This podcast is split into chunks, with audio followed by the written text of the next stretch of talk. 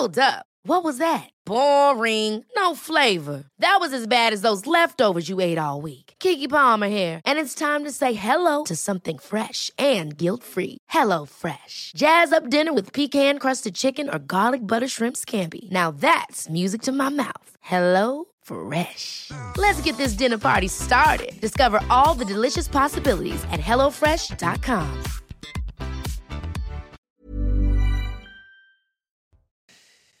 Bonsoir à tous, ravi de vous retrouver en ce euh, début de semaine. Soir Info vous accompagne jusqu'à minuit, des JT complets toutes les 30 minutes, des chroniques, nos invités euh, présents également tout au long de la soirée pour mieux comprendre euh, l'actualité. Je vous présente d'ailleurs le plateau dans une poignée de minutes, le temps de faire un point complet sur l'actu. Le JT, Audrey Berthaud, il est 22h, bienvenue à vous.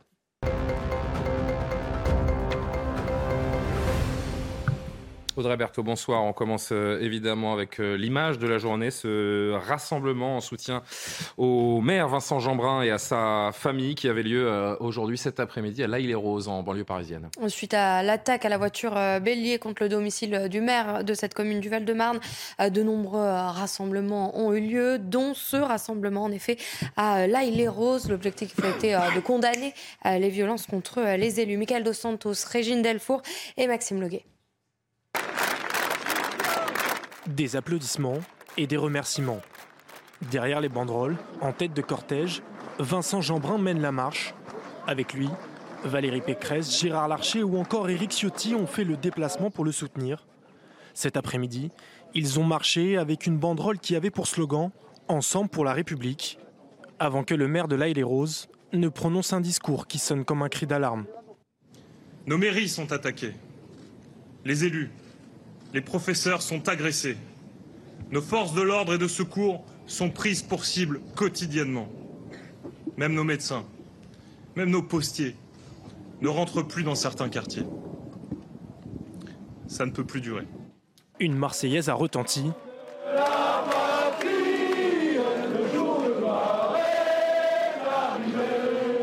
Ils étaient plus d'un millier d'habitants à être venus soutenir leur maire. C'est important de l'aider. Euh, dans sa démarche euh, et puis ce qu'il subit, quoi, lui et sa famille.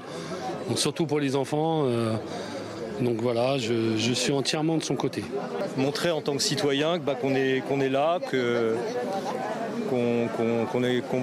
est, derrière lui, qu'on est derrière lui, qu'on le soutient et qu'il ne faut pas qu'il baisse les bras. Comme les 219 autres maires ciblés par des violences, Vincent Jeanbrun a été invité par Emmanuel Macron à l'Élysée ce mardi le président de la République, qui va euh, recevoir d'ailleurs les maires dont les villes ont connu des incidents ces dernières nuits. 220 maires au total ont, reçu euh, cette invitation. Le président l'a annoncé hier soir lors d'une réunion à l'Élysée consacrée aux violences urbaines. Euh, la première ministre Elisabeth Borne avait déjà assuré aux maires que le gouvernement ne laisserait passer aucune violence et que la plus grande fermeté serait appliquée dans les sanctions. Différents tribunaux jugent depuis euh, vendredi les euh, premiers suspects interpellés lors des émeutes. Aujourd'hui, plusieurs personnes étaient jugées en comparution immédiate au tribunal euh, judiciaire de Paris. Cela fait suite aux pillages qui ont eu lieu vendredi soir et on a pu assister à certaines de ces comparutions immédiates à Moribuco. Après le pillage de plusieurs euh, boutiques dans le centre de Paris dans la nuit du 30 juin, eh bien, plusieurs euh, jeunes hommes étaient jugés aujourd'hui au tribunal judiciaire euh, de Paris. Ils passaient en comparution immédiate. Alors plus précisément, eh bien, deux d'entre eux étaient jugés pour le pillage de, magasins à Châtelet, dont le magasin Nike, et puis deux autres pour recel de ces mêmes biens provenant donc de ces magasins. Ils auraient revendu ces habits. Alors sur le profil de ces quatre personnes, eh bien, ils sont tous hein, âgés d'une petite vingtaine d'années. Euh, trois d'entre eux sont d'ailleurs multirécidivistes. Certains étaient même passés par la casse-prison.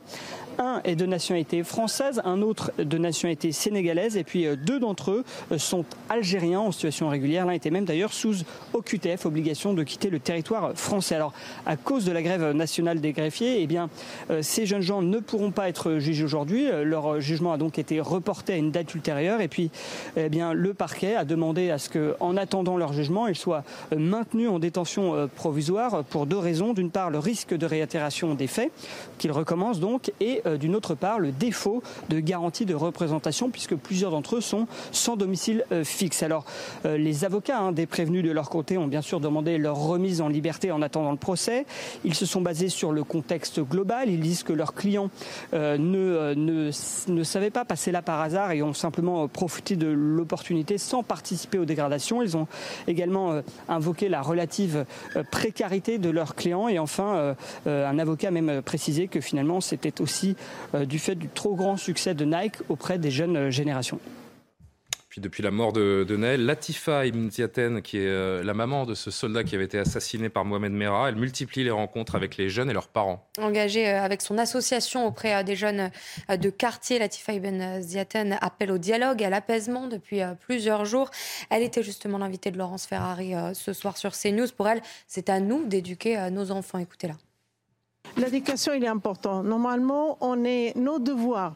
C'est à nous d'élever nos enfants. C'est à nous d'éduquer nos enfants. C'est personne qui peut éduquer à la place, ni l'école, ni l'État, ni la, rue, ni la société. C'est aux parents, la mère et le père.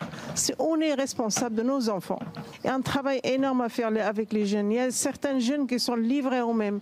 Il y a certains jeunes qui sont perdus. Il y a certains jeunes qui ont besoin d'être éduqués. Allez, on marque une courte pause. Merci Audrey. On se retrouve euh, toutes les 30 minutes pour un point complet sur, euh, sur l'actu. Une courte pause, je vous le disais. Puis on fait d'abord un point de situation sur cette, euh, cette septième nuit sous tension, même si, a priori, à l'heure où l'on se parle, rien n'est à, à déplorer ou encore même à, à anticiper en termes de violence. À tout de suite.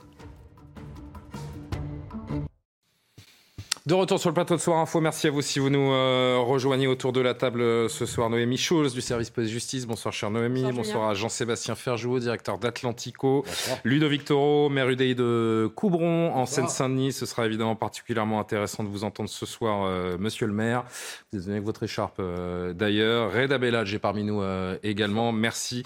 Là encore, je vais m'appuyer sur vous dans quelques instants. Vous êtes porte-parole unité SGP Police Île-de-France. On va faire un point sur la situation ce soir avec vous. Yuan Usaï et parmi nous du service euh, politique. Audrey Berthaud, toujours là pour euh, légiter. Malgré une décrue des violences, le chef de l'État a demandé euh, au ministre de l'Intérieur de maintenir le dispositif de sécurité sur le terrain pour conforter le retour au calme et, à l'ordre. Reda Bellage, Première question, donc il y a 45 000 forces de l'ordre encore ce soir qui sont déployées un petit peu partout sur le, sur le territoire. Est-ce qu'on peut dire malgré tout, puisqu'à l'heure où l'on se parle, 22h12, rien ne remonte pour l'instant en termes de, en termes de violence, est-ce que le, le pire est derrière nous ou on s'avance un petit peu trop à le dire euh, alors, je pense que mieux vaut prévenir que guérir. Hein. On ne sait pas encore comment, s'il va y avoir des nouvelles réactions, mais pour l'instant, oui, depuis, euh, depuis hier, c'est assez calme. On avait encore quelques violences urbaines sur euh, le département de la Seine-Saint-Denis, d'autres départements, mais rien d'aussi important de ce, que ce qu'on a vu jeudi soir.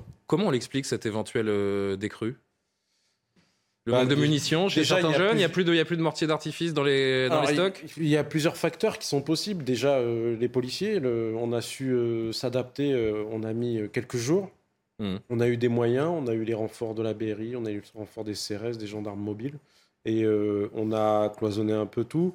On a réussi à protéger les mairies, on a réussi à protéger les commissariats malgré certaines images.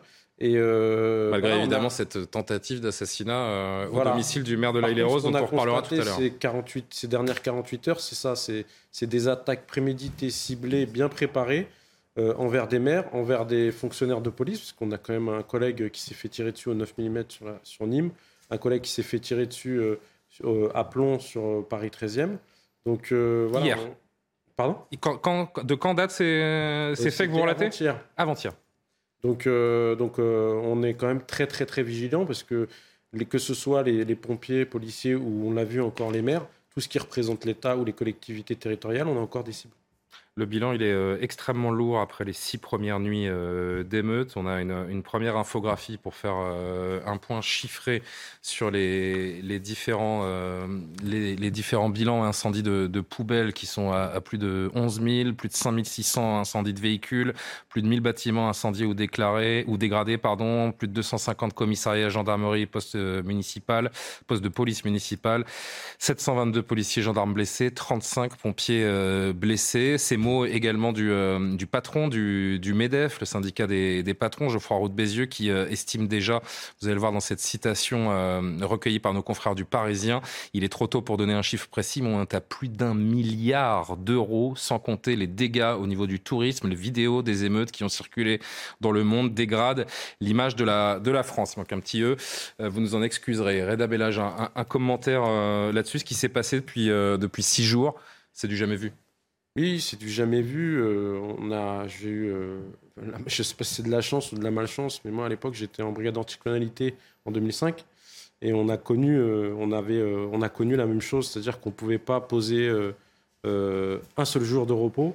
Mais bon, on avait l'impression d'être utile à la société. C'était difficile, c'était des nuits très très difficiles, mais dans des secteurs c'était plus difficile que d'autres. Mais on n'avait pas, n'avait pas des attaques de commissariat, on n'avait pas des individus qui rentraient qui brûlaient nos voitures, qui volaient nos équipements, qui portaient nos équipements et qui, euh, qui aux yeux du monde, se, se, targuaient. Pardon. Et euh, on n'a jamais vu une telle violence. Et puis surtout, on s'attaquait surtout, euh, là, au début, on s'attaquait aux, policiers. Et là, on a l'impression qu'on, enfin, plus que l'impression, pardon, on s'attaque aux maires directement, des gens qui sont là pour en fait, plus les jours ont passé, euh, plus les, violences euh, gratuites se sont éloignées de la, mort de Naël. Oui, euh, il, y a encore trois jours, on avait une voiture sur Villejuif qui s'arrêtait à un carrefour et qui procédait avec des individus à l'intérieur, qui procédait à des contrôles et il cherchait des policiers. C'est véridique. Hein. Donc, je crois qu'il y a un, monsieur, de personnel pénitentiaire également qui s'est fait courser Encore par hier, on a eu des tentatives de pillage en après-midi sur les Champs-Élysées, des individus qui ont profité euh, d'un carnaval, il me semble, et euh, ils, ont, ils ont fait un, piller le monoprix de, des Champs-Élysées, et puis ils ont fait une tentative d'intrusion sur, euh, sur le Apple Store. La différence, c'est comme là, on est préparé et il y a des effectifs, immédiatement, vous aviez les compagnies d'intervention sur place et les brigades anticriminalité. Du coup, on a réussi à procéder à des interpellations et éviter le pillage. Un dernier mot avant un petit tour de, plateau. Est-ce qu'il peut y avoir quand même, selon vous, euh, un étirement encore dans le temps, dans l'espace de, ce phénomène? Tout dépend, euh, puisqu'on est sur le fil du rasoir. Il suffit qu'il y ait un policier qui soit gravement blessé ou un délinquant. Euh, Il suffit d'une nouvelle étincelle, en fait. Voilà. Et ça peut repartir d'un seul coup. Je pense pour l'instant, il faut qu'on montre qu'on a repris la main je ne suis pas au gouvernement, mais je pense que c'est le but. Le but, c'est de montrer qu'on a repris la main, d'enlever le sentiment d'insécurité, parce que franchement, on le sent, la tension est vraiment palpable dès que la nuit tombe. Euh, à 21h, vous allez dans un centre commercial. Euh, tout à l'heure, j'étais à Noisy-le-Grand, euh, ils fermaient le cinéma avant 21h. Voilà, on, sent qu'il y a encore cette tension. Donc aujourd'hui, euh, je crois qu'il y a toujours les tramways, les bus qui, dont le service est, interrompu à 21h partout en Ile-de-France. Hein. Nous aussi, on est obligé d'être mobilisés. Alors, mm on ne va pas interdire aux gens d'aller venir alors que nous, on n'est plus mobilisés. Et je pense qu'il y a de fortes chances que demain, ce soit la même chose aussi. Depuis quelques jours, le début de ces émeutes, ce drame euh, qui a touché euh, ce gamin de 17 ans euh, tué par balle, donc c'est le, le, grand retour pour beaucoup de la, culture de l'excuse. Tout s'explique, euh, notamment pour euh, ce sociologue dont je voudrais euh, vous montrer le, tweet, Geoffroy de, de Laganerie, qui tweetait ce week-end Tirer des feux d'artifice sur les forces de l'ordre, c'est envoyer un message de détresse contre les violences policières. Jean-Sébastien Ferjou, ça vous fait réagir?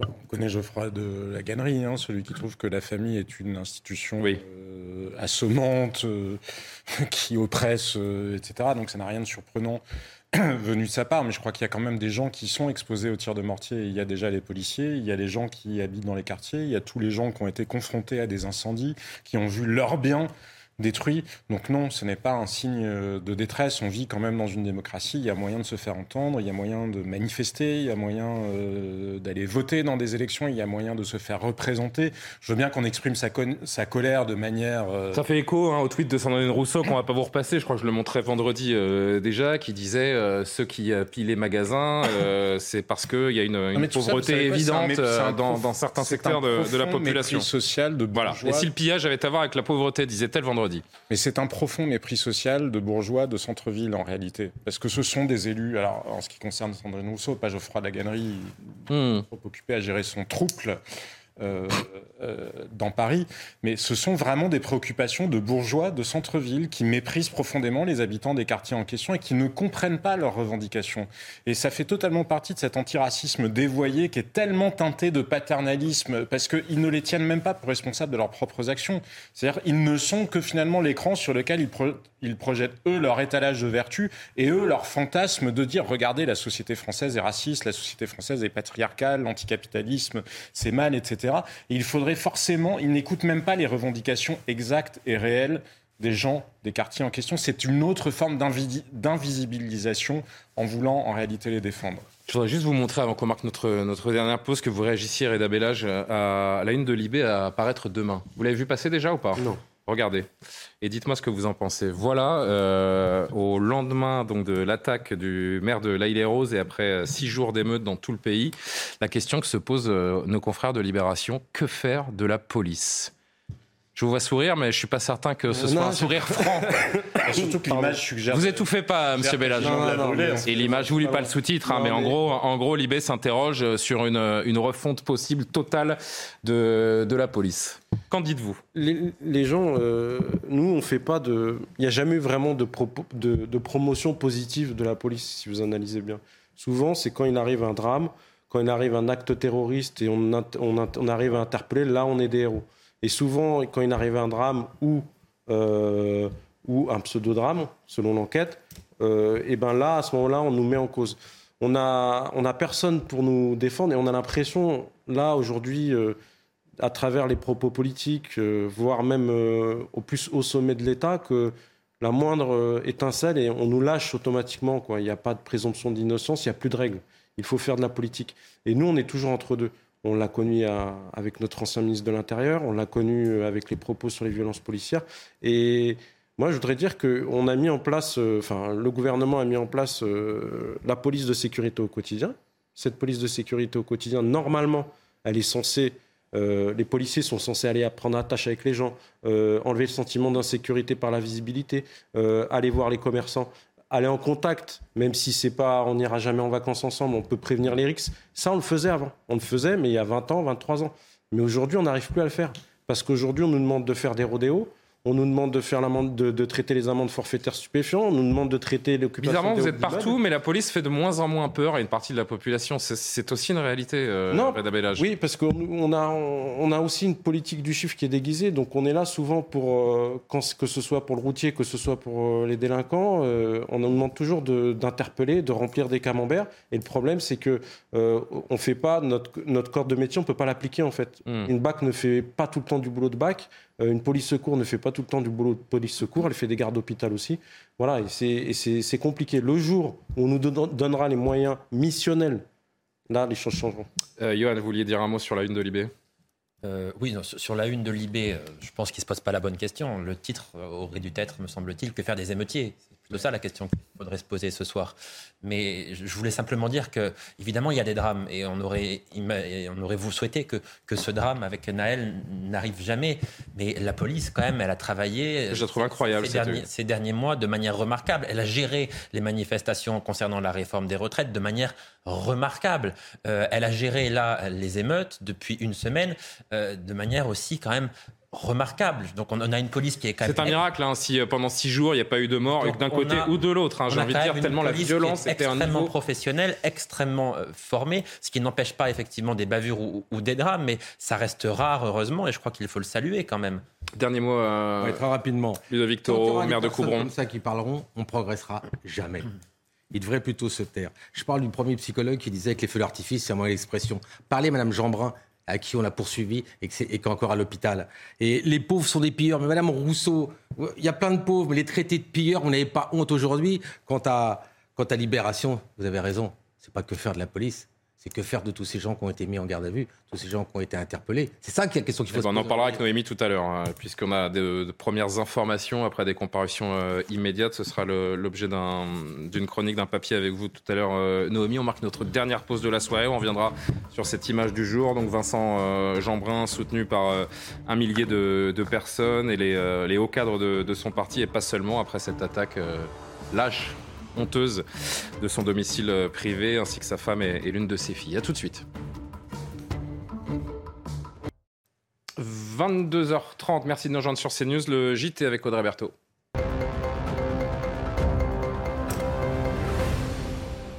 Et on revient avec vous, euh, Audrey, sur euh, cette attaque donc, du domicile de Vincent Jeanbrun, le maire de Les Roses. C'était dans la nuit de samedi à dimanche. Un véhicule enflammé a pénétré euh, dans l'enceinte du pavillon du maire.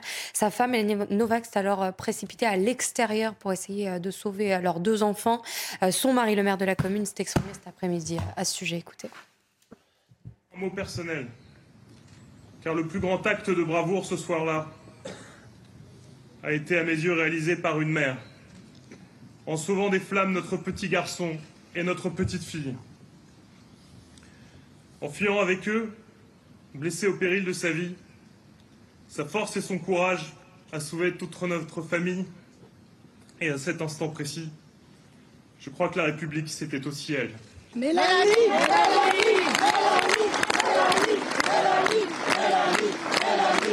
On l'a vu avec Vincent Jeanbrun, donc, et cette, euh, cette mairie, dans le contexte de violence qui sévit en France ces derniers jours, les maires, les mairies ne sont pas épargnés. Plusieurs maires victimes de ces euh, violences ont accepté de témoigner euh, pour CNews. Des marches de soutien ont d'ailleurs eu lieu aujourd'hui. Célia Judas. Voitures brûlées, maisons saccagées ou encore atteintes physiques. Depuis le début des violences urbaines, les maires de France sont personnellement pris pour cible. Comme le maire de l'Aile et Rose Vincent Jeanbrun, à la riche près de Tours, le maire Philippe Ferreira Pousseau a lui aussi subi une intrusion à son domicile. J'ai vu des lueurs dans le fond du jardin et, euh, donc c'était le véhicule qui, commençait à, brûler, donc c'est le véhicule de fonction de la mairie et, euh, suis précipité et à ce moment-là, j'ai vu deux individus qui escaladaient le, portail pour ressortir de la, de la, propriété, qui en ont rejoint cinq autres qui étaient à l'extérieur. À Montluçon, dans l'Allier, le maire Frédéric Laporte témoigne quant à lui d'atteintes physiques à l'égard des élus communaux. Comme j'étais accompagné de trois euh, élus, euh, il y en a un qui a pris euh, une pierre sur la tête et moi j'ai été visé par un mortier qui est passé à quelques centimètres de mon visage. le maire pour défendre son hôtel de ville, Bernard Jamet, le maire de Sanois, dans le Val d'Oise, n'a pas hésité à faire barrage aux jeunes venus saccager les lieux. Immédiatement, je crie. Euh, je crie euh, pas la mairie, pas la mairie, pas la mairie. C'est un, symbole républicain. Euh, poussez-vous, poussez-vous. Et euh, là, j'en pousse un ou deux. Euh, je, n'ai pas été violenté dans la mesure où je n'ai pas reçu de coups. Euh, j'aurais pu recevoir un mortier qui a failli m'atteindre, mais je suis totalement indemne. Un peu partout en France, les témoignages d'agressions d'élus se multiplient. Face à une situation grave, les maires de plus de 200 communes seront reçus demain par le président Emmanuel Macron. Et euh, Elisabeth Borne, de son côté, a réuni les responsables des euh, principaux groupes politiques parlementaires aujourd'hui. Oui, la Première ministre les a reçus euh, en fin d'après-midi. le but était d'échanger sur des propositions après six nuits de violence. Écoutez quelques réactions à la sortie de cette réunion. Nous continuerons, nous, à porter nos solutions que ce soit évidemment sur la refonte de la police, sur le fonds de dédommagement des commerçants et d'indemnisation que nous demandons, et sur un certain nombre de points qui, s'ils étaient pris immédiatement, permettrait eh bien, de, d'envoyer des gestes d'apaisement et d'unité pour l'ensemble du pays. Je suis venu lui dire, au nom de Marine Le Pen et des députés du Rassemblement national, la nécessité d'un virage à 180 degrés sur les politiques de sécurité, de justice, la nécessité d'un moratoire sur l'immigration. Le Code pénal prévoit aujourd'hui qu'on puisse tenir les parents pour responsables, pas simplement euh, civilement, ils le sont pour les dégâts causés par leurs enfants, c'est bien de le leur rappeler, mais ils peuvent l'être aussi pénalement. Une image en direct avant de poursuivre ce journal. Le président de la République en visite surprise dans le. Alors, on va voir l'image. Euh, visite surprise dans le 17e arrondissement de, de Paris.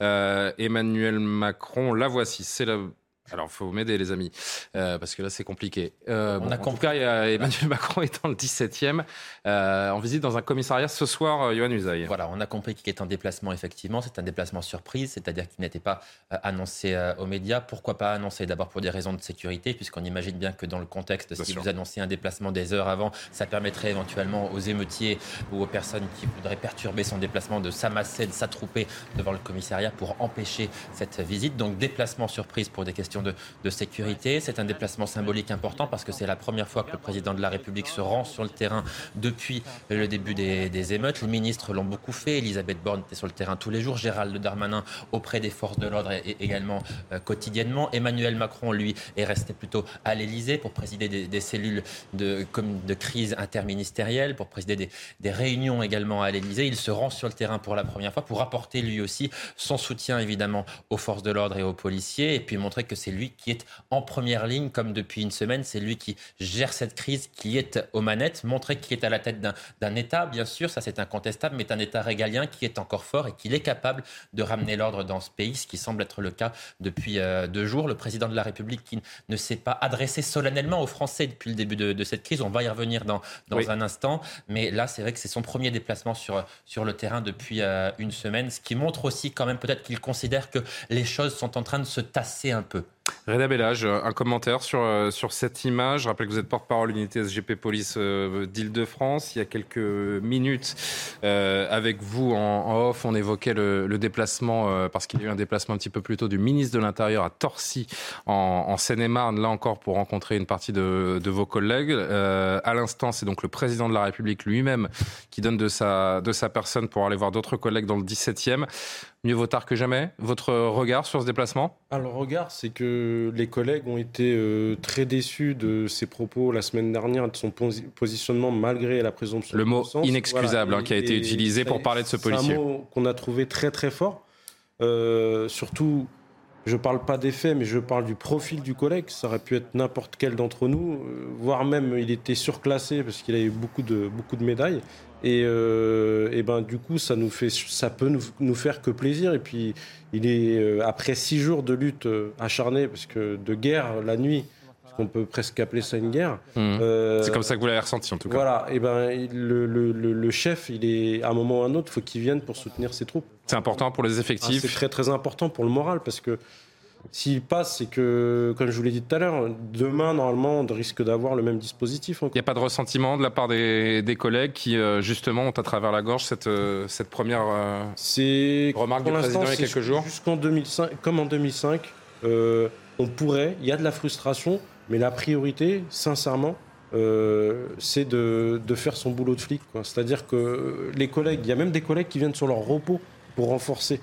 Et on ne veut pas lâcher. Et vous savez, quand vous avez entendu, j'étais sur ce plateau, euh, euh, on a commencé à nous parler de l'armée.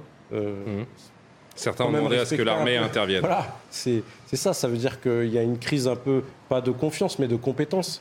Et on veut prouver que nous, on peut très bien arriver avec les gendarmes à, faire, à faire régner l'ordre.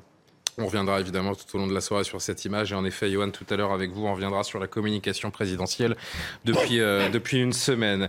Euh, suite et fin de ce journal, d'abord, 17 ans, euh, on l'a appris aujourd'hui, c'est l'âge moyen des auteurs de violences urbaines ces derniers jours. En droit, les mineurs bénéficient donc d'une excuse de minorité qui leur permet de ne pas être punis comme un adulte. Selon notre dernier sondage CSA pour CNews, vous êtes 69% à être favorable à lever cette mesure. Les détails avec Célia Judas.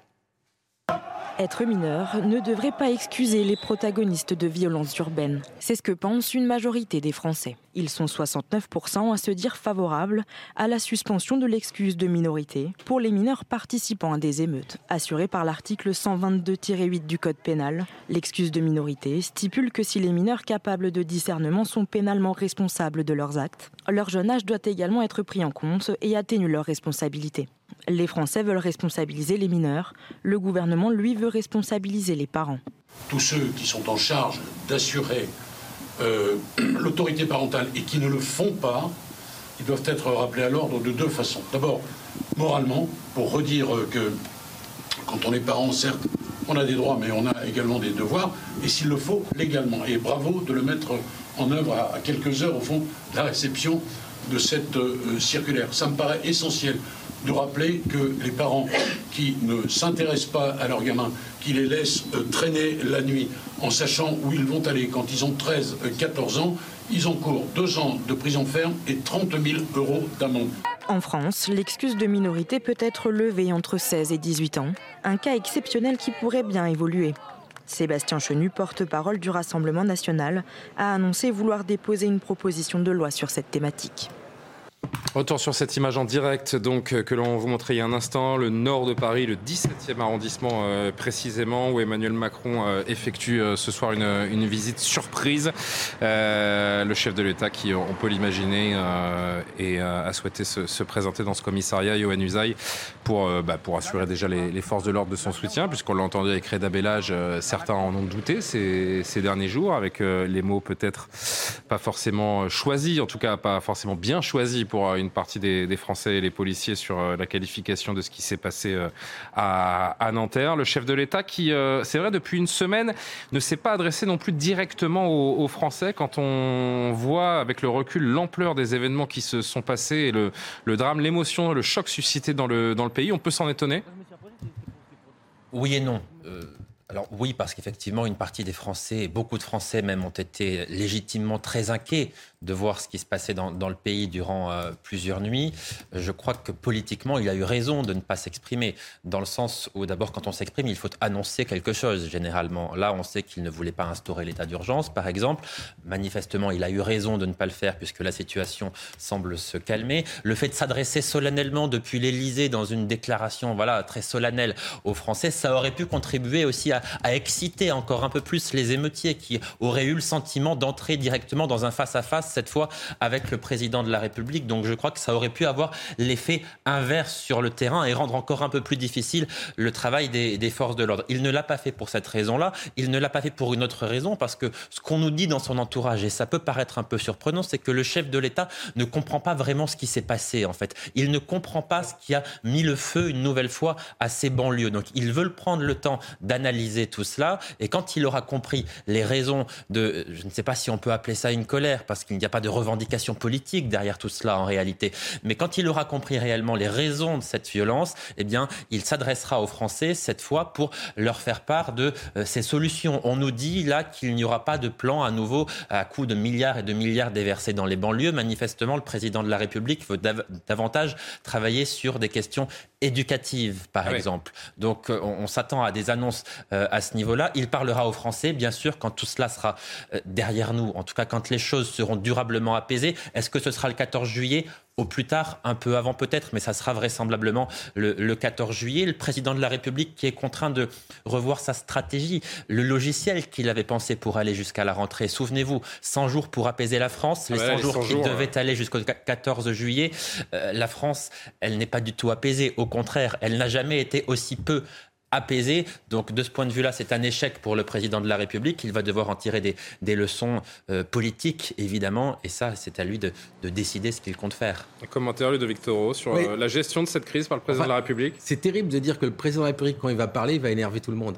Je ne sais pas si vous vous rendez compte. Non, pas énerver tout le monde. J'ai dit exciter un peu plus les émeutiers qui auraient l'impression d'entrer dans un face-à-face avec, avec le président de la République. un président de la République qui se cache, Bon, qui annonce pas, qui sort. C'est pas caché. On ne peut pas dire qu'il se soit caché. Il l'a annoncé. Ce soir, il l'a annoncé à personne. Il va dans le 17e, d'accord. Il sort de nuit. C'est une chose. Euh, pourquoi en fait Ce serait annoncé partout, Ludovic Toro. Vous seriez le premier à dire euh, il fait le buzz, il veut les caméras pour montrer qu'il est là. Donc en l'occurrence, euh, on peut pas quand il va quelque part où il est protégé par tout le monde, il fait le buzz, d'accord hmm. Il choisit où il veut aller. Maintenant, pourquoi Emmanuel Macron ne comprend pas?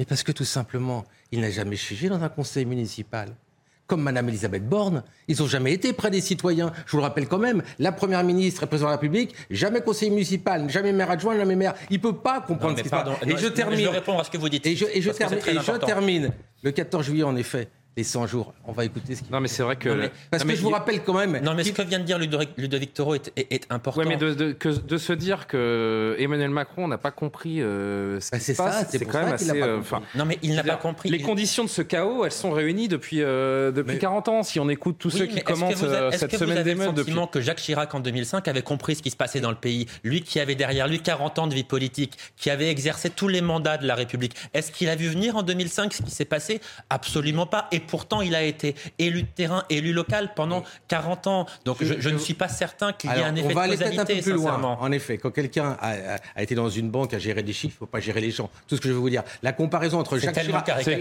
c'est ce que j'allais dire, Ludovic. La, on débat comme ça, on débat de rien. C'est pas parce qu'il était, il était banquier qu'il ne peut pas... Non, non, mais ce que je veux dire, la comparaison entre Jacques Chirac et Emmanuel Macron, point de vue politique, ça n'a absolument rien à voir. Je voulais vous dire que Jacques Chirac n'a pas vu, n'a pas vu arriver les émeutes. Est-ce que Jacques Chirac a dit une fois qu'il ne comprenait pas les Français Il n'a pas apporté dit- de solution. Non, mais il l'a pas dit, c'est non. qui vient de le dire. Enfin, c'est tout le monde, non, non. Tout son entourage dit il ne parlera Il pas. dit au moment du débat. de Mais bien 2005. sûr Non, non, mais je parle là sur cette séquence-là. Mais il ne comprend pas parce qu'il n'a jamais vécu ce que vivent les citoyens. Jacques Chirac avait dit je, dois reconnaître, j'avoue que je comprends très mal la jeunesse de notre pays. Je vous Il l'avait dit. Bon. Je vous dis aujourd'hui que le président actuel ne comprend pas parce qu'il ne peut pas nous comprendre. Il n'a jamais été à bas près des citoyens. Il n'a jamais été dans une ville. Il n'a jamais, il jamais géré tout ça. Comment vous Ça, c'est un... attendez. On a un problème aujourd'hui de société, de la base des citoyens, d'accord? Et aujourd'hui, en effet, il ne peut pas comprendre.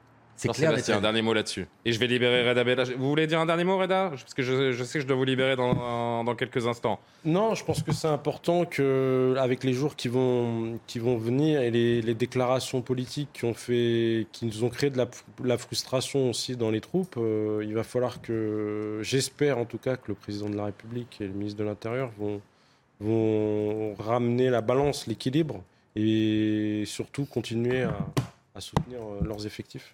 Jean-Sébastien. Merci, du coup je vais vous libérer. Merci beaucoup euh, Reda Bella, je porte-parole euh, Unité SGP euh, Île-de-France d'être euh, venu sur notre plateau. J'espère vous revoir prochainement. Jean-Sébastien.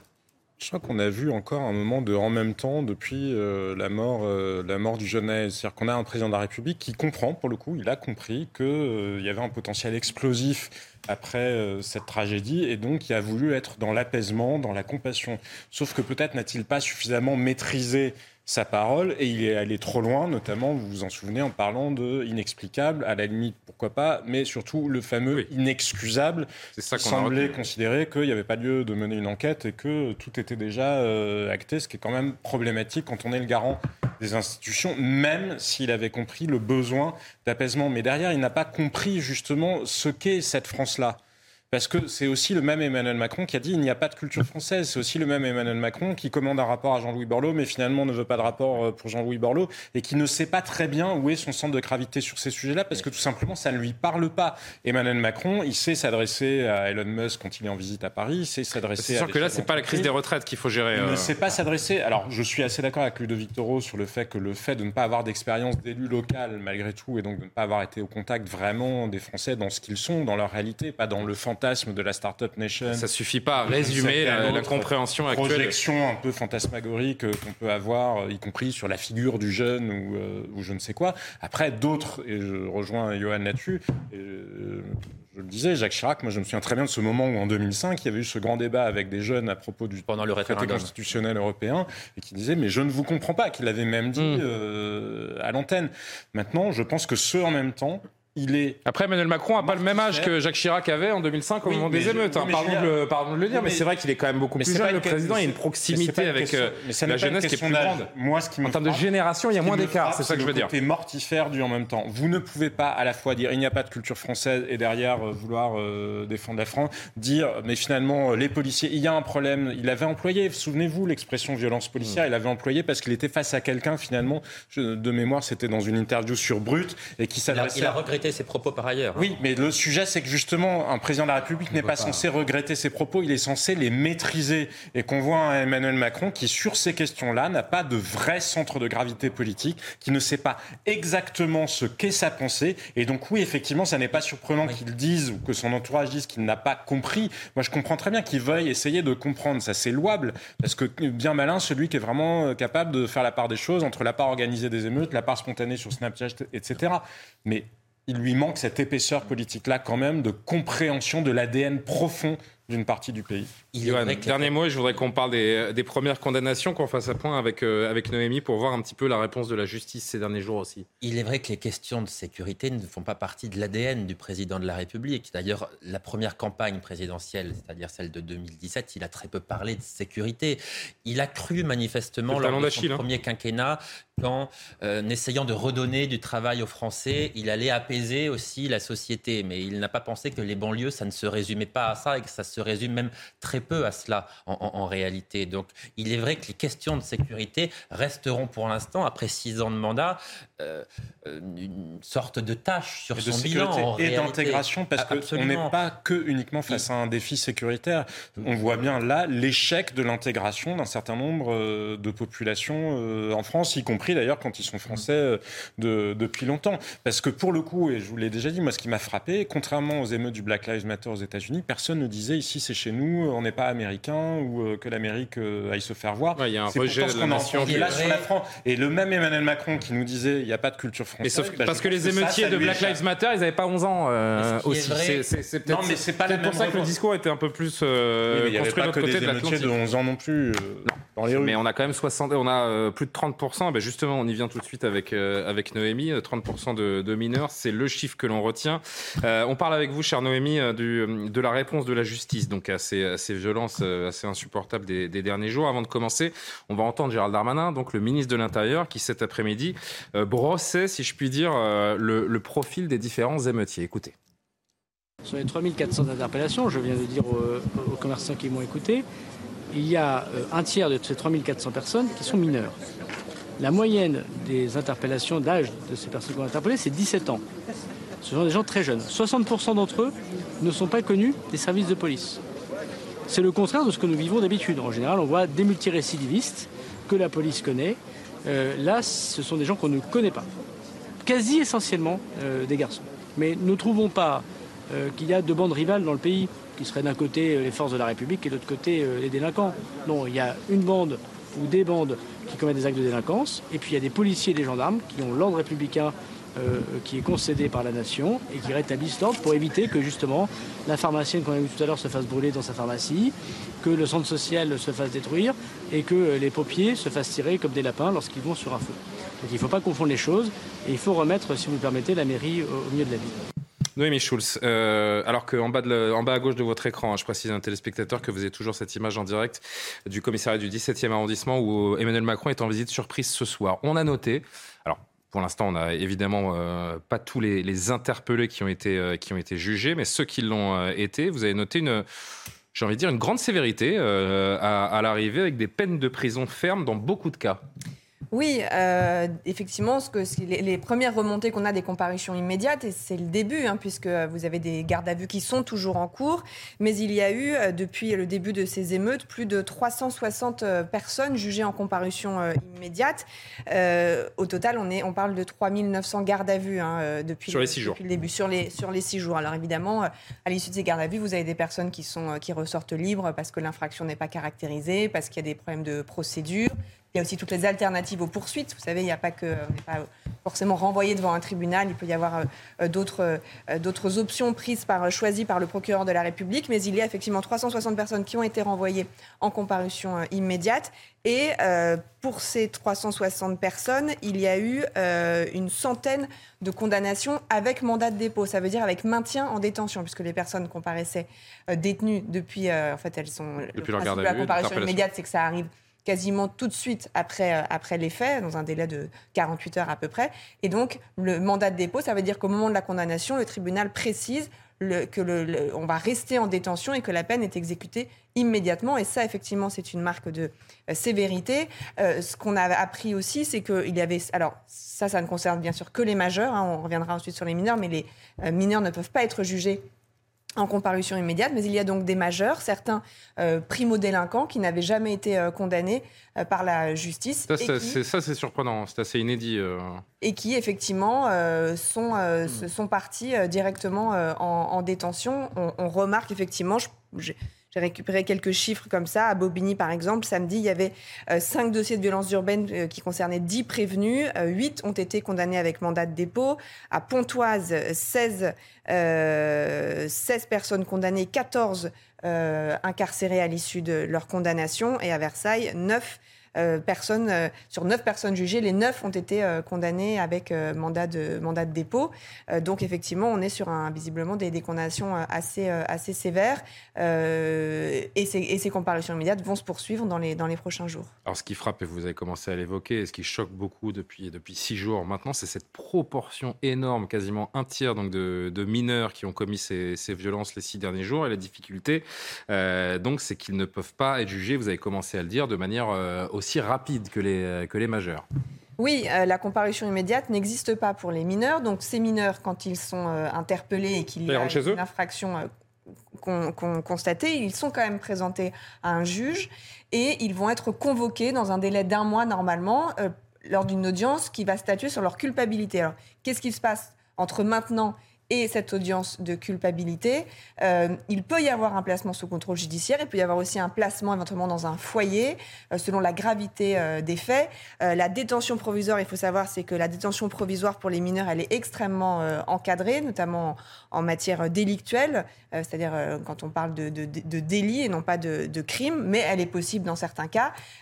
On a évoqué aussi des, affaires où ce sont des très jeunes qui sont passés à l'acte avec parfois des enfants de 9 et 11 ans. Dans ces cas-là, 9 ans. Il y a eu 9 ans. il y a eu 9 ans, euh, c'est ce que disait euh, David Lebars tout à l'heure sur, sur notre antenne, un enfant de 9 ans euh, qui a mis le feu à des, à des poubelles. Là, en revanche, un mineur de moins de 13 ans, la loi estime qu'il n'est pas capable de discernement, il n'a pas la capacité de comprendre les conséquences de ses actes, il ne peut donc pas être reconnu coupable d'une infraction.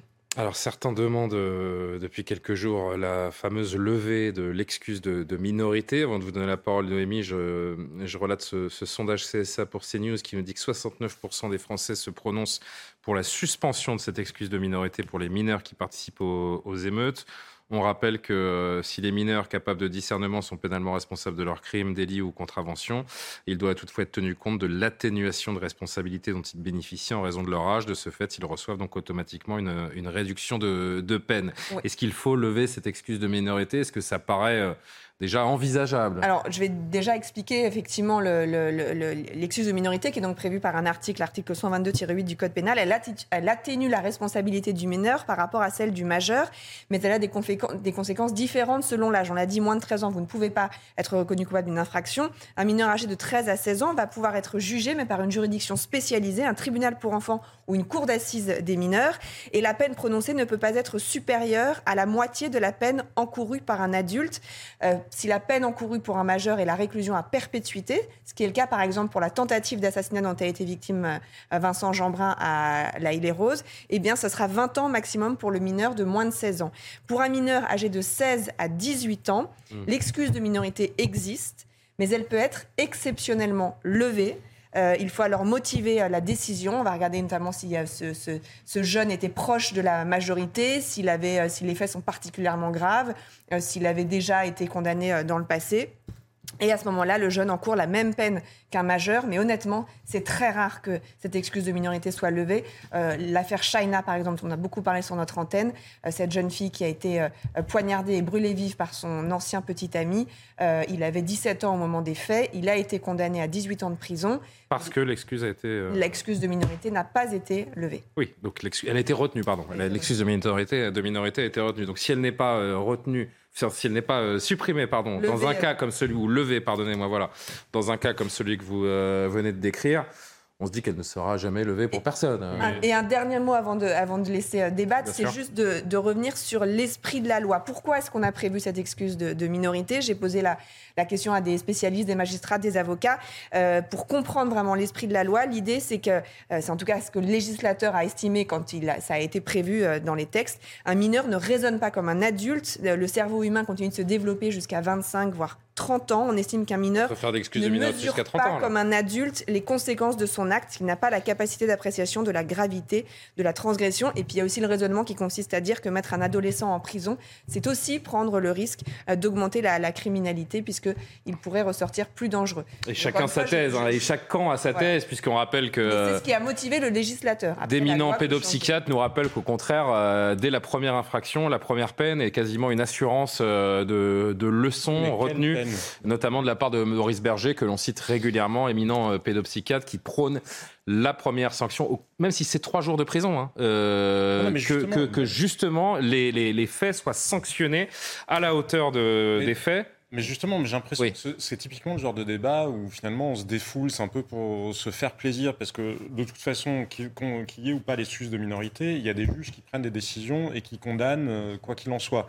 Donc, quelle que soit la peine encourue, vous avez un juge qui est libre d'apprécier. Donc, le juge de lui-même, de toute façon, pourra toujours apprécier le fait qu'un mineur, et moi je pense effectivement, et c'est ce qu'exposait Nomi Schulz euh, à l'instant, malgré tout, la maturité, ça existe. Ça existe. On confond deux choses. On confond le. Non, mais quand je juge pas un enfant de 11 ans comme un adulte, a priori, tout le monde l'entend. Mais justement. Mais, un, garçon de 16, 17 ans. Non, mais on confond le fait d'avoir une justice qui n'est plus adaptée à ce que sont les mineurs aujourd'hui. Mais ça veut dire, moi, je crois qu'il faut les traiter effectivement comme des mineurs, parce qu'il y a quand même une part de responsabilité de la société aussi dans, l'état euh, éducatif désastreux dans lequel se trouvent euh, un certain nombre d'enfants. Et ça ne veut pas dire les exonérer, eux, de leurs propres euh, responsabilités. Je crois que la justice ne sait plus traiter les mineurs. On n'a plus les moyens justement d'assurer la certitude de la peine, d'assurer une rapidité de la justice et qu'on confond. C'est juste pour se faire plaisir parce qu'on dit ah oui on enlève l'excuse de minorité. Oui bien sûr tout le monde veut que des mineurs qui se rendent coupables de faits graves soient condamnés et le cas échéant euh, qu'ils comprennent que c'était mal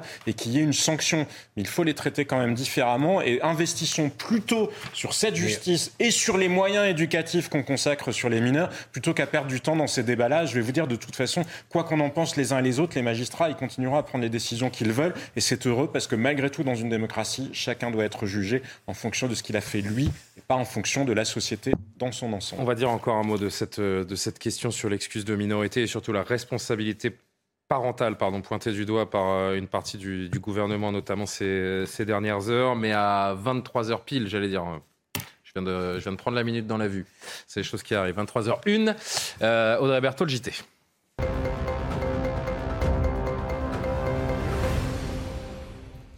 Audrey, Emmanuel Macron, qui, euh, on l'a vu il y a un instant, est en visite dans un commissariat du 17e arrondissement de Paris ce soir. Oui, le chef de l'État est euh, auprès des policiers. Une visite surprise hein, au vu euh, du contexte actuel en France. Vous voyez donc cette image. Il est avec Gérald Darmanin à la caserne Bessières et c'est son premier déplacement sur le terrain depuis donc les émeutes de ces derniers jours.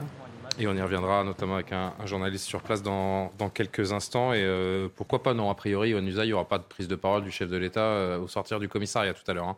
Alors, au sortir du commissariat. Oui, on va pas s'avancer. Pardon, je vous piège. Non, non. Mais à, l'extérieur, il est certain que non. Il va s'exprimer face aux policiers, évidemment, dans ce commissariat. Est-ce qu'on aura la retranscription de, de ce qu'il a dit? C'est quelque chose qui est possible, oui. Et on suit ça en direct sur, euh, sur CNews. Beaucoup de dégâts euh, révélés depuis euh, mardi dernier, donc après six nuits consécutives d'émeutes en France. Et les commerçants en font en grande partie les frais. Regardez ce reportage à Montluçon, dans l'Allier, où un commerçant a vu son enseigne totalement incendiée. Mathilde Couvillier-Flornois. Entre les pillages et les incendies, des scènes de chaos à Montluçon dans l'Allier. Dans la nuit de samedi à dimanche, une quarantaine de jeunes ont vandalisé les commerces de la ville. Et parmi les enseignes touchées, celle de Jean-Christophe Vacher, directeur d'une agence d'aide à la personne. Elle a été entièrement brûlée. Le point de ralliement de, de, leur truc, c'était à côté de mon bureau. Ils ont cassé la vitrine et ils ont jeté une poubelle en feu à l'intérieur et le feu a pris et ça ça a carrément eh ben, détruit l'agence. Les ordinateurs ont brûlé, les archives ont brûlé. De son agence, il ne reste plus rien. Pour ce directeur, c'est toute une partie de sa vie partie en fumée en quelques minutes. Je suis dégoûté, quoi. C'est 15 ans de travail qui partent en fumée en deux minutes. Je suis fataliste, quoi, parce que la France, ça va de moins en moins bien. Hein. Là, nous, les petites villes de, province, on n'était pas impactés. Et maintenant, bah, on commence à être aussi. Donc, euh, c'est plus que les grandes villes. Maintenant, c'est tout le pays qui est, qui est à flot et à sang. Un couvre-feu de 4 jours a été instauré par la municipalité depuis hier soir. Selon le ministère de l'économie, plus de 700 commerces ont été attaqués en France. Le patronat demande l'aide de l'État pour les entreprises et commerces saccagés. Le ministre des Finances, Bruno Le Maire, a demandé aux assureurs d'indemniser rapidement les professionnels victimes des émeutes. C'était euh, samedi et c'est insuffisant pour les organisations euh, patronales qui demandent donc à l'État davantage d'efforts. La responsabilité des parents, on va y revenir en débat dans un instant, est mise en cause par la classe politique dans les émeutes des derniers jours. Le garde des Sceaux, Éric Dupont-Moretti, a notamment évoqué des sanctions. Alors, euh, les parents doivent-ils payer pour les actes de leurs enfants? Les explications de Mathilde Couvillier-Flordan. Un tiers des personnes interpellées seraient mineures. Alors la responsabilité des parents est-elle engagée? Oui, répond le président de la République. C'est la responsabilité des parents de les garder au domicile. J'en appelle au sens de la responsabilité des mères et des pères de famille. La République n'a pas vocation à se substituer à eux. Seulement, pour Laurent Boé, avocat pénaliste, les parents ne peuvent pas être pénalement responsables des actes de leurs enfants. Seuls les, mineurs euh, peuvent être tenus pour responsables sur le plan pénal des exactions qui ont été, qui ont été commises. Euh, leurs parents ont une pleine responsabilité, mais qui est une responsabilité civile, donc ils doivent assumer les, euh, conséquences pécuniaires des éventuelles infractions commises. Fixé à 18 ans, certaines personnalités politiques souhaiteraient baisser la majorité pénale ou sanctionner financièrement leur famille. Pour cet avocat, la réponse doit être avant tout dans le cadre éducatif euh, sans doute plutôt réfléchir au cadre éducatif, euh, que les juges soient également saisis euh, sur le côté éducatif et qu'ils aient des suivis éducatifs qui permettent d'empêcher ce qu'on voit malheureusement bien souvent chez les mineurs, empêcher la récidive. Pour maintenir l'ordre, Gérald Darmanin a donné des consignes de fermeté et a déployé 45 000 policiers et gendarmes sur tout le territoire. Voilà pour l'essentiel. Merci Audrey. Je voudrais qu'on continue d'évoquer ce, thème à, l'aune du sujet qu'on vient de voir. Yohann Usaï, vous vouliez réagir avant la pub. C'est vrai que l'appel à la responsabilité des parents, il paraît essentiel, mais il arrive un petit peu tard. Le mal est fait, j'ai envie de dire. Pas nécessairement, vous savez, attendez, il n'est jamais trop tard. Si, on, si quand on fait de la politique, on considère qu'il est trop tard et qu'on ne peut euh, rien changer, à ce moment-là, on fait autre chose. Donc, quand on voit que 30% des, émeutiers sont, des, sont des, des, mineurs, que vous avez des gamins de 11 à 14 ans dans les émeutes urbaines, on se dit qu'il y a une génération qui est peut-être perdue dans ce pays. Mais bon, c'est le revers fataliste de la médaille. Hein. Écoutez, Emmanuel Macron a lancé cet appel à la responsabilité des parents et il est vrai que euh, les émeutes ont diminué. Alors je ne dis pas que c'est entièrement lié à ça. Est-ce qu'il y a un rapport? Peut-être, je n'en sais rien. Mais en tout cas, l'appel, il a été lancé et moi je constate qu'il y a eu moins d'émeutiers sur le terrain et moins de violence. Mais euh, ce qu'on dit du côté de l'Élysée, c'est que le président de la République veut continuer à travailler sur la responsabilité des parents. A priori, quand le président prendra la parole pour s'exprimer face aux Français, probablement le 14 juillet. Euh, il va accentuer son discours sur deux choses, la responsabilité des parents et l'éducation, mais l'éducation nationale, l'école. Il considère qu'on peut faire beaucoup plus. Vous savez que dans, dans ces zones, dans les quartiers prioritaires, il a déjà dédoublé un certain nombre de classes, etc. Il veut travailler sur ces nouvelles générations, sur les jeunes qui feront la société de demain. Parce qu'effectivement, sans doute, peut-être considère-t-il que les émeutiers qui sont dans la rue en ce moment, qui, disons les choses clairement, n'aiment pas la France, se, battent quelque part contre ce que représente la France, les valeurs de la France qu'ils n'aiment pas dans, dans, dans ce pays qui est pourtant aussi le leur bien sûr. Est-ce qu'il considère que ces gens-là, on ne pourra jamais les ramener et faire nation avec eux? Je n'en sais rien. S'il est président de la République, il devrait pouvoir penser à rassembler tout le monde. Mais en tout cas, il veut, me semble-t-il, davantage travailler sur les jeunes, ceux qui feront la société de demain, en responsabilisant les parents, donc, et en travaillant sur le volet éducatif et scolaire. Qu'est-ce que ça vous évoque, Ludovic Toro, cette proportion incroyable, un tiers des euh, plus de 3000 euh, interpellés depuis, euh, depuis six jours sont des, sont des mineurs être parent, Ils sont même de très jeunes mineurs parfois. Je vous dis, euh, Noémie qui nous rappelait qu'il y a un gamin de 9 ans qui a mis le feu à, quoi Pas la majorité. Non, non, non, non mais c'est un, eh, cas extrême. Attendez, être parent, c'est déjà une responsabilité. On n'a pas à le rappeler. Maintenant, je comprends bien que l'éducation, je comprends bien que la police, mais c'est pas eux à éduquer les enfants. Aujourd'hui, la problématique très claire, c'est que quand vous avez un enfant de 12 ans qui à minuit met un feu dans une poubelle, il y a quand même une responsabilité des parents. Je veux bien qu'un enfant de 17 ans, mais c'est pas possible. Donc, il faut tout simplement. Et puis, tout ce qui va être cassé, là, va être payé par qui? Mais vous savez que dans ce pays, il y a des parents qui ne sont pas capables d'éduquer leurs enfants. Non, mais attendez. Des parents qui n'ont pas la main sur leurs enfants. Oui, mais attendez, mais c'est pas une excuse. Excusez-moi de vous dire ça, même des mono, des, des, des familles avec une personne eh, ah, même où il y, en a beaucoup, oui, qui ne sont pas capables, en capacité aujourd'hui d'élever Mais la capacité, excusez-moi, la capacité de faire un enfant, c'est une responsabilité. On ne peut pas dire ils ne sont pas responsables, ils ne peuvent pas. Sinon, on baisse les bras. Ils doivent, au contraire, on doit les aider et quelque part les culpabiliser. Parce que quand un enfant de 12 ans est à minuit dehors, on doit culpabiliser le parent. Quand il a brûlé une mairie, on va réparer. Et eh ben, je m'excuse, on convoque les parents et quelque part. Est-ce aux parents de payer pour leurs enfants? Eh, le casseur, c'est pas le payeur Je crois que si. Mais vous savez, il, est très intéressant de discuter avec les travailleurs sociaux qui sont confrontés à des dizaines et des dizaines de milliers de familles et qui vous décrivent des choses absolument hallucinantes. On, me racontait il n'y a pas longtemps le cas d'une assistante sociale qui est obligée d'envoyer quelqu'un dans une famille tous les matins pour réveiller la mère afin qu'elle envoie sa fille à l'école parce que la mère n'est pas capable elle-même d'envoyer ses enfants à l'école. Ça arrive dans. Ah, donc c'est la lecture de l'excuse. Donc non, mais les parents n'ont pas les moyens d'élever leurs enfants, donc c'est normal qu'on assiste. Et là, c'est l'État qui prend le relais. Mais, tout ça pour vous tout ça pour vous dire qu'il y a des parents qui ne sont pas capables d'élever leurs enfants. Mais la majorité, excusez-moi, pourrait le faire un tout petit peu, d'accord Ah ça, je suis d'accord. Bah, Certains pourraient le faire beaucoup je plus. Veux bien. Mais là, avec tous ces enfants qui vont dehors et qui se masquent même plus, et d'ailleurs, la plupart n'ont pas de casier judiciaire, 60%, d'accord Ça veut dire que voilà, les parents, quand on, voit ça à la télé et qu'ils voient leur fils qui est pas dans la maison, ils, se doutent qu'ils sont partis là-bas. Quelque part, on convoque le parent. Mais d'ailleurs, la responsabilité des parents euh, peut être engagée. Mais il faut qu'elle soit engagée. Éric Dupond-Moretti a rédigé une circulaire en fin de semaine dernière dans laquelle il appelait à la fermeté dans la répression des, des, des des violences urbaines et dans lesquelles il rappelait que euh, les parents aussi peuvent être euh, amenés à payer les. les, les Sauf qu'il n'y a rien de nouveau là-dessus, pardon Noémie. il n'y a rien de nouveau. Ça a toujours existé, mais ça n'a juste jamais été appliqué. Ou... Maintenant, avec la réforme de, la, de la justice des mineurs, par exemple, si les parents ne se présentent pas aux convocations judiciaires de leurs enfants, ils peuvent être condamnés à des amendes, ils peuvent être condamnés à des, à des, à des peines euh, de, euh, citoyenneté, vous savez, les stages de citoyenneté. Donc il y a l'idée qu'il faut plus associer les parents. Ça leur fait une belle jambe, les stages de citoyenneté. Hein, mais les TIG, les font. Attendez, excusez-moi de vous dire. Attends, juste je rappelle le texte. Les parents risquent donc jusqu'à euh, deux ans de prison et 30 000 euros d'amende quand ils se soustraient à leurs obligations légales au point de compromettre la santé, la sécurité, la moralité ou l'éducation de leurs enfants. Mais dans les faits, cela n'est jamais ou presque appliqué. Bah, il faut, excusez-moi, il faut, il faut, on a les lois, on a tout ce qu'il faut, d'accord. Et puis vous disiez tout à l'heure, on va pas attendre 40 condamnations pour que la, personne fasse une peine. Dès qu'il y a quelque chose qui ne va pas, il doit faire une peine. Les TIG qu'on avait mis en place avec les maires. Bah oui, mais Bah oui, mais moi je les prends. Hein. Ils vont repeindre les, les, murs, ils vont refaire tout ça. Mais voilà, mes problèmes, il n'y a rien qui se passe du tout. C'est-à-dire qu'on dit ils sont jeunes, ils ne sont pas responsables. Et les parents ne sont pas responsables. Qui va être responsable? La société?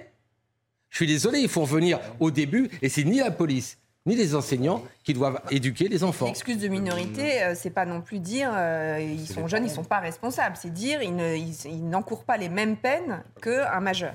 Alors il faut responsabiliser les parents absolument. Bon, je voudrais qu'on entende le garde des Sceaux qui justement s'est adressé euh, aux parents d'une certaine manière aujourd'hui et sur leur responsabilité à éduquer, à, tenir leurs enfants. ah oui, le garde des Sceaux dit très clairement je veux de la fermeté, je veux également attirer l'attention euh, des parents de deux façons d'abord. Un discours euh, qui est un discours euh, de morale publique, mesdames, messieurs, faites attention à vos enfants, et un discours qui est un discours beaucoup plus dur, qui consiste à rappeler que quand les parents sont d'une désinvolture telle qu'ils mettent en cause et en péril l'éducation des enfants, leur santé, leur sécurité, c'est une infraction qui est punie de deux ans d'emprisonnement, de 30 000 euros d'amende. Jean-Sébastien Ferjou, justement, vous vouliez revenir sur cette, euh, sur cette question. Oui, parce que moi je trouve ça très bien, évidemment, euh, de rappeler la question de la responsabilité des parents. Mais comme on dit, il y a ce fameux dicton, il faut un village pour élever un enfant. Et je trouve que la responsabilité, c'est aussi quand on est responsable politique, pour le coup, comme euh, l'appellation euh, l'indique, se poser la question de ce qu'on a produit comme environnement.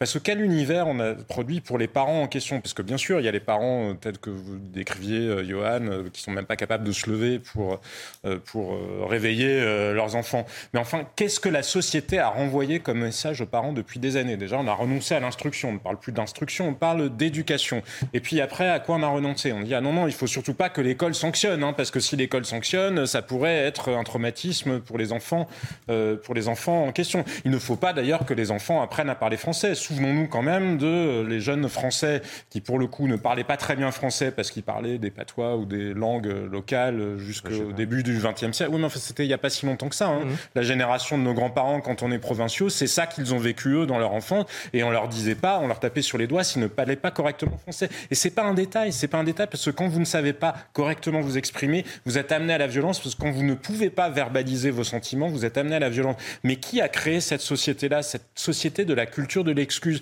Qui a créé cette, euh, enfin, cette culture aussi du pas de vague? J'en parlais l'autre jour à quelqu'un qui travaille dans une commission d'appel pour les décisions de conseil de discipline des lycées qui disait mais de toute façon dans les commissions d'appel je sais même pas pourquoi j'y parce qu'en gros, on annule toutes les décisions d'exclusion. Donc ça, c'est qui C'est pas la responsabilité de ceux qui nous gouvernent. Qui a décrété que euh, l'instruction civique et morale Alors on est un peu revenu dessus, mais enfin dans une version quand même très très light par rapport aux leçons, parce qu'on trouvait ça ringard, hein, ce qui avait écrit sur les tableaux noirs des fameux hussards noirs euh, de la République. Il fallait plus, il fallait surtout pas essayer d'assumer ce qu'était la France euh, ni ses valeurs, parce que ça aussi c'était une violence qu'on risquait d'exercer envers un certain nombre d'enfants. Qui a trouvé que la religion, je vous parle pas, je vous dis pas qu'il faut réintroduire la religion. Hein, je crois que la foi est une grâce, donc que. Mais enfin, bref, les spiritualités. Non, mais de assez euh, non, non, mais les spiritualités de manière générale. Ah non, non, ça c'était ringard, c'était ringard, c'est une aliénation, donc surtout pas. Mais résultat, qu'est-ce qu'on a créé? On a créé des parents, qu'est-ce qu'ils peuvent dire à leurs enfants dans une société qui elle-même n'est plus capable de trouver du sens? Qu'est-ce qu'on a les scouts, souvenez-vous, il, y a deux semaines, trois semaines au moment d'Annecy, de, combien de ricanements avons-nous entendu parce que le fameux Henri qui était intervenu, le héros, avait lui-même été scout. On dit ah non, non, les scouts, euh, c'est ringard, vous vous rendez compte, c'est de l'embrigadement. Mais enfin, quand même, cette société-là, il me semble que Éric Dupont-Moretti n'a pas été le dernier quand même dans cette idéologie-là. Parce que quand on a interdit aussi la fessée, quand on considère que de toute façon, quand les enfants rentrent de l'école en disant avec la Déclaration des droits des enfants, mais bien sûr, c'est très très bien Alors, protéger les droits des enfants. Mais quand même, posons-nous, quand on est responsable politique, posons-nous la question de quel monde avons-nous livré aux fameux parents et encore plus aux parents qui vivent dans des quartiers qui sont défavorisés, parce que c'est quand même très très difficile. Aller faire faire du latin, du grec ancien avec une reste sur le côté à votre gamin quand vous habitez dans un immeuble, dans le, hall et squatté euh, par des dealers, vous allez voir s'il va s'en sortir. Il est obligé d'être caïd le gamin, et ça c'est l'État qui en est responsable. Et euh, ce qui est intéressant, c'est d'entendre ce, préfet, le préfet de l'Hérault, qui euh, c'était ce matin ou hier? Qui disait euh, donc euh, à la télévision, euh, moi les émeutiers, ces gamins, c'est deux claques et au lit. Et ça a fait réagir une, une grande partie de la, de la classe politique qui, qui, parle carrément d'appel à, à, la violence. Vous allez nous en parler, ça, Jean-Sébastien, dans un instant, mais à 23h15 pile, je me dépêche parce qu'il est presque 16 le rappel des titres. La France compte plus de 547 000 réfugiés. Ce sont les chiffres du rapport annuel de l'OFPRA. Avec 56 000 demandes d'asile acceptées l'an dernier, la France a donc franchi la barre du demi-million de réfugiés accueillis sur son territoire. Ces chiffres auraient pu exploser avec la guerre en Ukraine, mais les Ukrainiens ont bénéficié d'un régime spécifique dit de protection temporaire. Le Royaume-Uni a connu son mois de juin le plus chaud jamais enregistré, un phénomène susceptible de se produire davantage dans le futur avec le réchauffement climatique selon les services La température moyenne a atteint 15,8 degrés, soit 0,9 degrés de plus que le précédent record. Et puis en Israël, plusieurs centaines de personnes se sont rassemblées aujourd'hui à l'aéroport de Tel Aviv. Une manifestation contre le gouvernement et son projet de réforme judiciaire. Les manifestants ont brandi entre autres des pancartes avec le slogan La démocratie vaincra. Écoutez cette interview donc, du, euh, du préfet de, de l'Hérault euh, sur, euh, sur France Télévisions. Écoutez-le. Une éducation, ça commence à la naissance. Oui, mais vous savez, Moi, je vais vous dire franchement. Vous savez bien que dans certains quartiers, il y a d'abord. Non, non, il n'y a pas de certains quartiers, il n'y a pas d'effet culturel quand on a des enfants, on met au monde des enfants, on s'en occupe dès la naissance. Si effectivement, dans les 12-13 premières années, ces enfants euh, sont élevés comme des herbes folles, il ne faut pas s'étonner qu'à 12-13 ans, on, les voit caillasser des, véhicules de police ou piller des magasins. Moi, je vais vous dire quelque chose. Hein. Je sais qu'en 2019, euh, euh, le Parlement a interdit la fessée. Mais très franchement, de vous à moi, si demain vous attrapez votre gamin qui descend dans la rue, pour brûler des véhicules de police, ou les caillasser des pompiers, ou piller des magasins. La méthode, c'est quoi? C'est deux claques et au lit. C'est ce que faisaient nos grands-parents. Et puis cette réflexion de Sandrine Rousseau, euh, ah, évidemment, comment, euh, comment empêcher Sandrine Rousseau de réagir à de tels propos? Jean-Sébastien Ferjou. Et puis n'oubliez pas de taper votre femme au passage. Ce n'est jamais inutile. Qu'est-ce que vous répondez à, Sandrine Rousseau et à tous ceux qui s'insurgent contre cette prise de parole? J'ai dit France Télévisions, c'était sur France Bleu euh, Occitanie, je m'en excuse. Je crois qu'il y a deux choses. Il y a quand même un paradoxe d'entendre un préfet, donc c'est l'autorité de l'État, Hugues et qui effectivement recommande quelque chose qui par ailleurs est interdit par l'État. Posons-nous quand même la question de la cohérence qu'il y a entre voter les lois, d'ailleurs Hugues lui-même euh, le souligne, et puis le fait qu'un représentant de l'État vienne dire autre chose.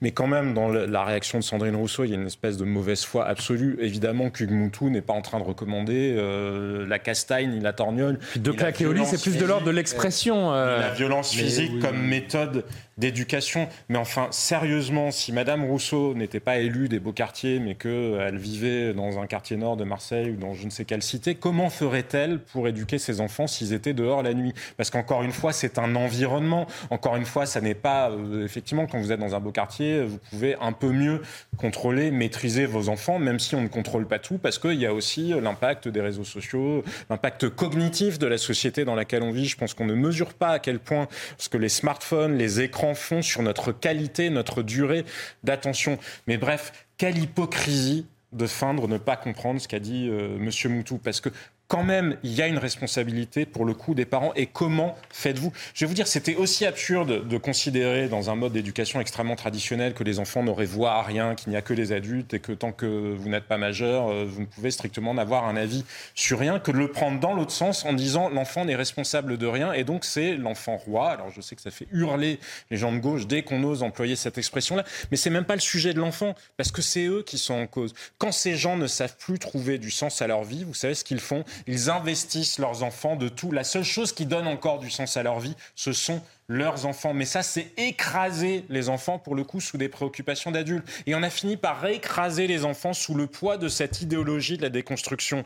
Donc c'est totalement absurde. Alors bien sûr que personne on a déconstruit ne tout ce qui faisait l'autorité depuis euh, une quarantaine d'années. Mais oui, mais c'est au-delà de ça. On a déconstruit tout ce qui fait le sens de la vie et tout ce qui tout ce qui donne un cadre. Et pourtant, personne ne se pose la question parce que tous ces gens-là, toutes les Sandrine Rousseau de la création, elles sont bien gentilles de venir nous expliquer que quand même le mode hein. d'éducation traditionnel c'était monstrueux. Mais enfin, qu'est-ce qu'on constate aujourd'hui? N'y a jamais eu autant d'enfants sous antidépresseurs. Il n'y a jamais eu autant d'enfants qui ont des troubles psychiatriques. Est-ce que c'est le conservatisme qui a produit ça ou est-ce que c'est justement la déconstruction progressiste qui a construit cette réalité-là? Parce que les enfants, ils vont mal aujourd'hui. Ça, c'est une réalité. Alors, c'est pas en leur donnant des gifs, c'est une évidence qu'ils vont aller mieux. Mais la question n'était pas là. La question était de dire il faut une autorité parentale et parfois. tout le monde a compris qu'en effet, c'était une référence. d'électrochoc et encore plus, et encore plus. Il y a une forme de mépris social aussi à considérer que c'est pas, voilà, les gamins qui ont 9 ans et qui mettent le feu dans des poubelles, bah, c'est pas des gamins euh, qui grandissent euh, en plein milieu euh, du 13e arrondissement ou du, du 17e arrondissement. Oui. Le premier a gagné, parce que les deux, euh, donc euh, je, Ludovic Toro et Yohann Rapidement, qui se... pour, pour bien sûr qu'il y a une pathologie euh, psychiatrique chez les enfants, c'est une chose certaine. Maintenant, si je fais le tour... Ludovic Toro qui est docteur également, qui est médecin. Au saut de tête table, je, m'adressais à vous. Est-ce que quand vous étiez jeune, vous avez fait une bêtise, vous avez reçu une fessée? Jamais. Enfin, non, non à la première et oui à la deuxième. C'est-à-dire, j'ai déjà. reçu des fessées. Est-ce que vous avez reçu des fessées déjà Vous avez vu ce qu'il est devenu? J'ai reçu quelques claques. Voilà. Est-ce que vous en avez reçu des fessées? Je pense qu'on appartient à une oui, génération. Donc moi aussi. à une génération qui n'est pas la même que celle d'aujourd'hui. Mais attendez, arrêtez de dire ça. Et non, non. Oui, mais ben, il faut changer les choses. Je dis pas qu'il faut taper les enfants. La lecture du recours à la violence contre les enfants. Mais c'est pas un recours à la violence. Quand on vous met au coin, c'est pas un retour à la violence. C'est ce qu'on a tous vécu. On parle de la fessée, on parle pas du coin. Oui, mais la fessée, attendez, entre. Mais il y a fessée. Il y a fessée, fessée. Vous avez totalement raison. Il y a 8 millions. Mais bien sûr. bref. Mais de toute façon, c'est pas un objectif en soi. C'est une évidence. C'est tout ce que vous voulez dire Vous voulez juste savoir si on avait été fessé euh, bah, c'est par important le passé parce que, parce que sur cette table, il y a quand même des gens qui me paraissent bien psychologiquement, la parole, hein. qui ont réussi. C'est pour ça que vous avez coupé la parole à Yonusa oui, pour vous demander si vous je crois. Aucun de vous n'a participé aux manifestations. Aucun de vous voilà, n'a fait une peine de prison de plus de 10 ans. Peut-être aucune d'ailleurs. Même de moins de 10 ans. Même moins de 10 ans, Mais vous avez tous été à un moment puni, non pas brutalement, mais psychologiquement, pour, pour que les parents montrent une certaine... Comment voulez-vous que les enfants soient éduqués? Mais vous savez, les parents qui font preuve d'autorité, je pense qu'ils n'ont même pas besoin de frapper leurs enfants. Il suffit d'affirmer cette autorité par la parole. Par le... Mais vous avez eu une fessée. Julien. Oui, enfin bon, je suis pas sûr que le cas personnel des uns ou des autres suffise à expliquer la situation. Johan, Johan, Johan, il reste peu de temps, il y a encore beaucoup de sujets. Je voudrais qu'on parle de, de l'avancée de l'enquête avec ce, ce, passager qui était entendu par l'IGPN euh, et puis on n'a pas euh, évoqué cet hommage à la Île Rose euh, aujourd'hui. Donc, euh, Johan, allez-y. Oui, il y a une réalité, me semble-t-il, c'est que parmi les émeutiers ou les jeunes qui sont dehors et qui caillassent, qui brûlent, etc., ce sont principalement des jeunes hommes n'est-ce pas? Oui. il, y a, quasi exclusivement. Il y, a, très peu de filles. Si on Mais on a été étonné quand même, je me permets, de, par certaines images de jeunes filles qui venaient justement après que les, les, marginal, les vitrines soient défoncées pour aller récupérer des objets ici là. Parmi les émeutiers, ce sont principalement des, des, jeunes hommes. Si on remonte quelques décennies en arrière, qu'est-ce qui permettait aux jeunes hommes de trouver un cadre de vie et de euh, passer à l'âge adulte de manière sereine et équilibrée? Euh, Il y a le cadre familial, bien sûr, qui a toujours été là. Il y avait l'école qui permettait de faire cela. Aujourd'hui, l'école, c'est de moins en moins vrai. Euh, si on remonte encore plus loin, il y avait euh, l'Église, ce n'est plus du tout son rôle aujourd'hui, mais si on remonte à quelques années en arrière, il y avait aussi l'armée. Euh, parmi tout ce que je viens de citer, qu'est-ce qu'il reste aujourd'hui? Il ne reste plus que le cadre familial. Donc si le cadre familial est défaillant, eh bien, à l'évidence, ça peut conduire à ce genre de situation avec une partie de ces générations qui sont perdues, qui n'ont plus de repères, qui n'ont plus de valeurs Et précisément, comme la différence aussi les réseaux sociaux et, et leur Comme toutes ces institutions ont disparu, et je ne dis pas qu'il faut remettre l'armée, ça n'est pas le propos que je tiens, mais je dis que ces institutions ne tiennent plus le rôle qu'elles avaient avant. Il ne reste plus que le cadre familial. Et la Donc quand, quand, ce cadre est défaillant, eh bien naturellement, euh, les, les, jeunes hommes sont eux aussi défaillants. Allez, on referme ce, ce thème-là. Ludovic, vous vouliez dire un dernier mot? Oui, on, on, parle du service militaire. Vous savez, moi, je l'ai fait, certains l'ont fait. On se voyait tous ensemble et on, on, a, on apprenait à vivre ensemble, d'où qu'on venait, d'accord? Ça a été arrêté, je pense que c'est une erreur, parce qu'on pouvait voir à ce moment-là, oui, à 18 enfin, ans... Oui, là oui. encore, pardon, mais je ouais, trouve qu'on si est dans la démagogie.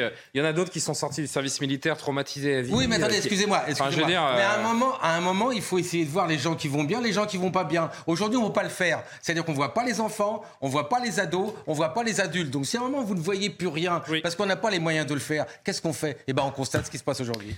On avance, il nous reste un gros quart d'heure ensemble. Je voudrais qu'on évoque euh, l'enquête tout de même avec ce troisième jeune homme qui se trouvait dans la fameuse Mercedes jaune de Naël et qui avait pris la, suite, la fuite pardon, après le tir mortel du, policier. Il a été entendu aujourd'hui, Noémie Schulz, par l'inspection générale de la police nationale. Il a 17 ans, cet adolescent ami de la victime, déjà connu de la, justice. Est-ce qu'on a des éléments sur euh, d'éventuels nouveaux faits ou euh, une version qui, euh, qui aurait été modifiée de celle qu'on a entendue dans la presse ces derniers jours? Non, on sait qu'il a été entendu pendant trois heures environ, ce, ce, jeune. Présenté, il s'est présenté ponctuellement. Témoin, il avait été convoqué à l'IGPN et donc il a effectivement livré d'après ce que son avocate a, expliqué au journal Le Parisien, il a livré la même version que celle qu'il avait livrée justement à nos confrères du Parisien il y a quelques jours.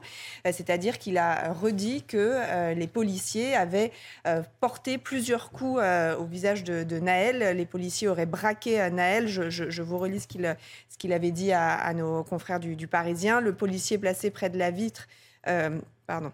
Euh, les policiers lui auraient demandé d'éteindre le moteur et auraient mis un coup de crosse à Naël gratuitement. Le deuxième motard s'est penché par la fenêtre et lui a mis un coup de crosse aussi. Naël est alors sonné, il a paniqué, il ne savait pas quoi faire, il avait la tête qui tournait, il était traumatisé.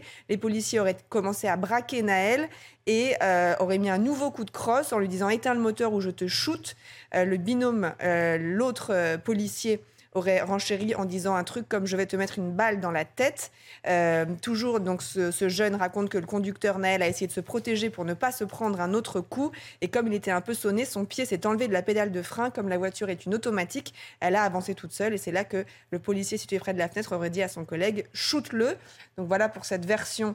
Euh, d'un des, passagers de cette voiture. On rappelle qu'ils étaient trois dans la voiture. Il y avait sur la banquette arrière également un, un jeune de, de 14 ans qui lui avait été interpellé euh, et qui a aussi été entendu, bien sûr, par, par la police. Alors, On sait si le récit des deux passagers se, se tiennent et, et sont concordants, ouais. Ils sont plutôt concordants, en tout cas sur les coups euh, portés. Ils ne peuvent pas s'être. Euh, ah bah, il, le, le, le, celui de 14 ans a été interpellé. Concerté, merci, j'ai cherché le mot. Celui de 14 ans a été interpellé dans, dans, dans la foulée et on oui, imagine donc, entendu assez, assez rapidement. Euh, donc euh, voilà, après, on le rappelle, hein, l'enquête, elle en est assez, assez prémisse. Euh, il, y a ces, il y a ces vidéos, il va y avoir bien sûr la version des, des, policiers et, et, on verra les, les, suites que, qui vont être données bien sûr à, à, cette affaire. On rappelle que le policier, il a été mis en examen pour homicide volontaire et il a été incarcéré. Il dort donc à la prison de, de la santé depuis maintenant euh, cinq jours. Le parquet de Nanterre qui a, qui a, considéré que les conditions légales d'usage de l'arme euh, concernant le, le, policier, bien sûr, n'étaient pas réunies, annoncé donc sa, sa, mise en examen, son placement en détention. Il dort à la santé, comme vient de le préciser euh, Noémie. D'ailleurs, euh, au passage, on peut également rappeler et, mentionner que la mise en examen pour homicide volontaire et la placement en détention provisoire, qui sont deux faits rarissimes, euh, et je regarde Noémie en le disant, dans, dans des conditions comme, comme celle-ci, puisque je rappelle que l'an dernier, il y a eu 13 tirs mortels de policiers dans le cadre d'un refus d'obtempérer, 5 mises en examen, aucune détention euh, provisoire, c'est donc, donc rarissime. Ça n'a pas du tout suffi, Ludovic ou, ou Jean-Sébastien, je ne sais pas lequel veut, veut répondre, mais à, à, apaiser, alors Noémie, à apaiser les tensions euh, dans les rues. Hein. Vous savez qu'une des raisons pour lesquelles euh, la détention provisoire peut être décidée en matière criminelle, c'est le risque de trouble à l'ordre ouais. public. Quand on voit effectivement la, la, les réactions euh, qui ont. Mais qu'est-ce que ça aurait changé euh, maintenant Enfin, c'est facile de le dire après coup. C'est facile de le dire après coup, mais ça n'a rien changé bah, le fait qu'il soit passé. Le placement en détention n'a pas empêché les violences, mais imaginez peut-être ce qui se serait passé oui. si ce policier n'avait pas été incarcéré. Ce policier, il va faire des. D'abord, son, son avocat l'a déjà fait. Il a fait appel de ce placement en détention provisoire sans doute encore une fois pour les mêmes raisons qui sont ce risque de trouble à l'ordre public, il ne va pas obtenir tout de suite d'être mis en liberté, mais on peut imaginer, c'est pas parce qu'aujourd'hui il est incarcéré qu'il va rester incarcéré pendant toute la durée de, euh, de, l'instruction. Qui peut durer plusieurs années. Qui peut durer bien sûr euh, plusieurs années. Et, juste d'un mot, parce que Ludovic Toro posait une question intéressante sur la caméra, la caméra euh, piéton.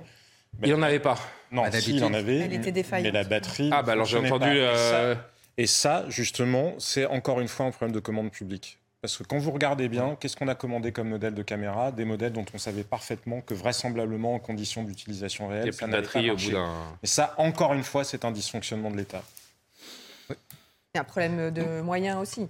Dernier mot, Ludovic, on passe au JT. Les 23 moyens égaux, parfois vous avez des commandes qui peuvent être plus efficaces que d'autres. Le chef d'inculpation est le maximum qu'on pouvait faire pour ce policier. Ça, c'est une chose certaine, mais ça n'a rien calmé. Mais je dis dans le au deuxième. Le maximum pour le policier ou pour le. Non, non, pour, le, policier. pour le policier la mise en examen de, ce policier, euh, il a quand même émis pour pratiquement un assassinat, d'accord? Pour un homicide volontaire. Ce que je veux dire, c'est pas un assassinat, c'est pas un assassinat, c'est un volontaire. Mais ça n'a pas calmé. C'est un meurtre sans préméditation. Parce qu'on a vu que le troisième et quatrième jour, les gens qui faisaient ça, ils n'avaient rien à faire de cette histoire. Et je vous rappelle ce qu'a dit la grand-mère qui aurait dû calmer tout le monde. Il a dit "J'en veux pas à la police." J'en veux à... C'est la maman qui a dit ça, oui. oui. J'en veux à, à l'individu qui a tiré sur mon fils. Dans ma justice, qu'a dit la grand-mère. Voilà. Bon, et eh ben, on voit ce que ça a donné et surtout notamment les conséquences pour, euh, pour Vincent Jeanbrun et sa famille dont on va parler dans, une minute avec cette marche qui avait lieu dans sa commune de l'Aïle-et-Rose. Il est 23h30. Avant cela, l'actualité avec Audrey Berthaud.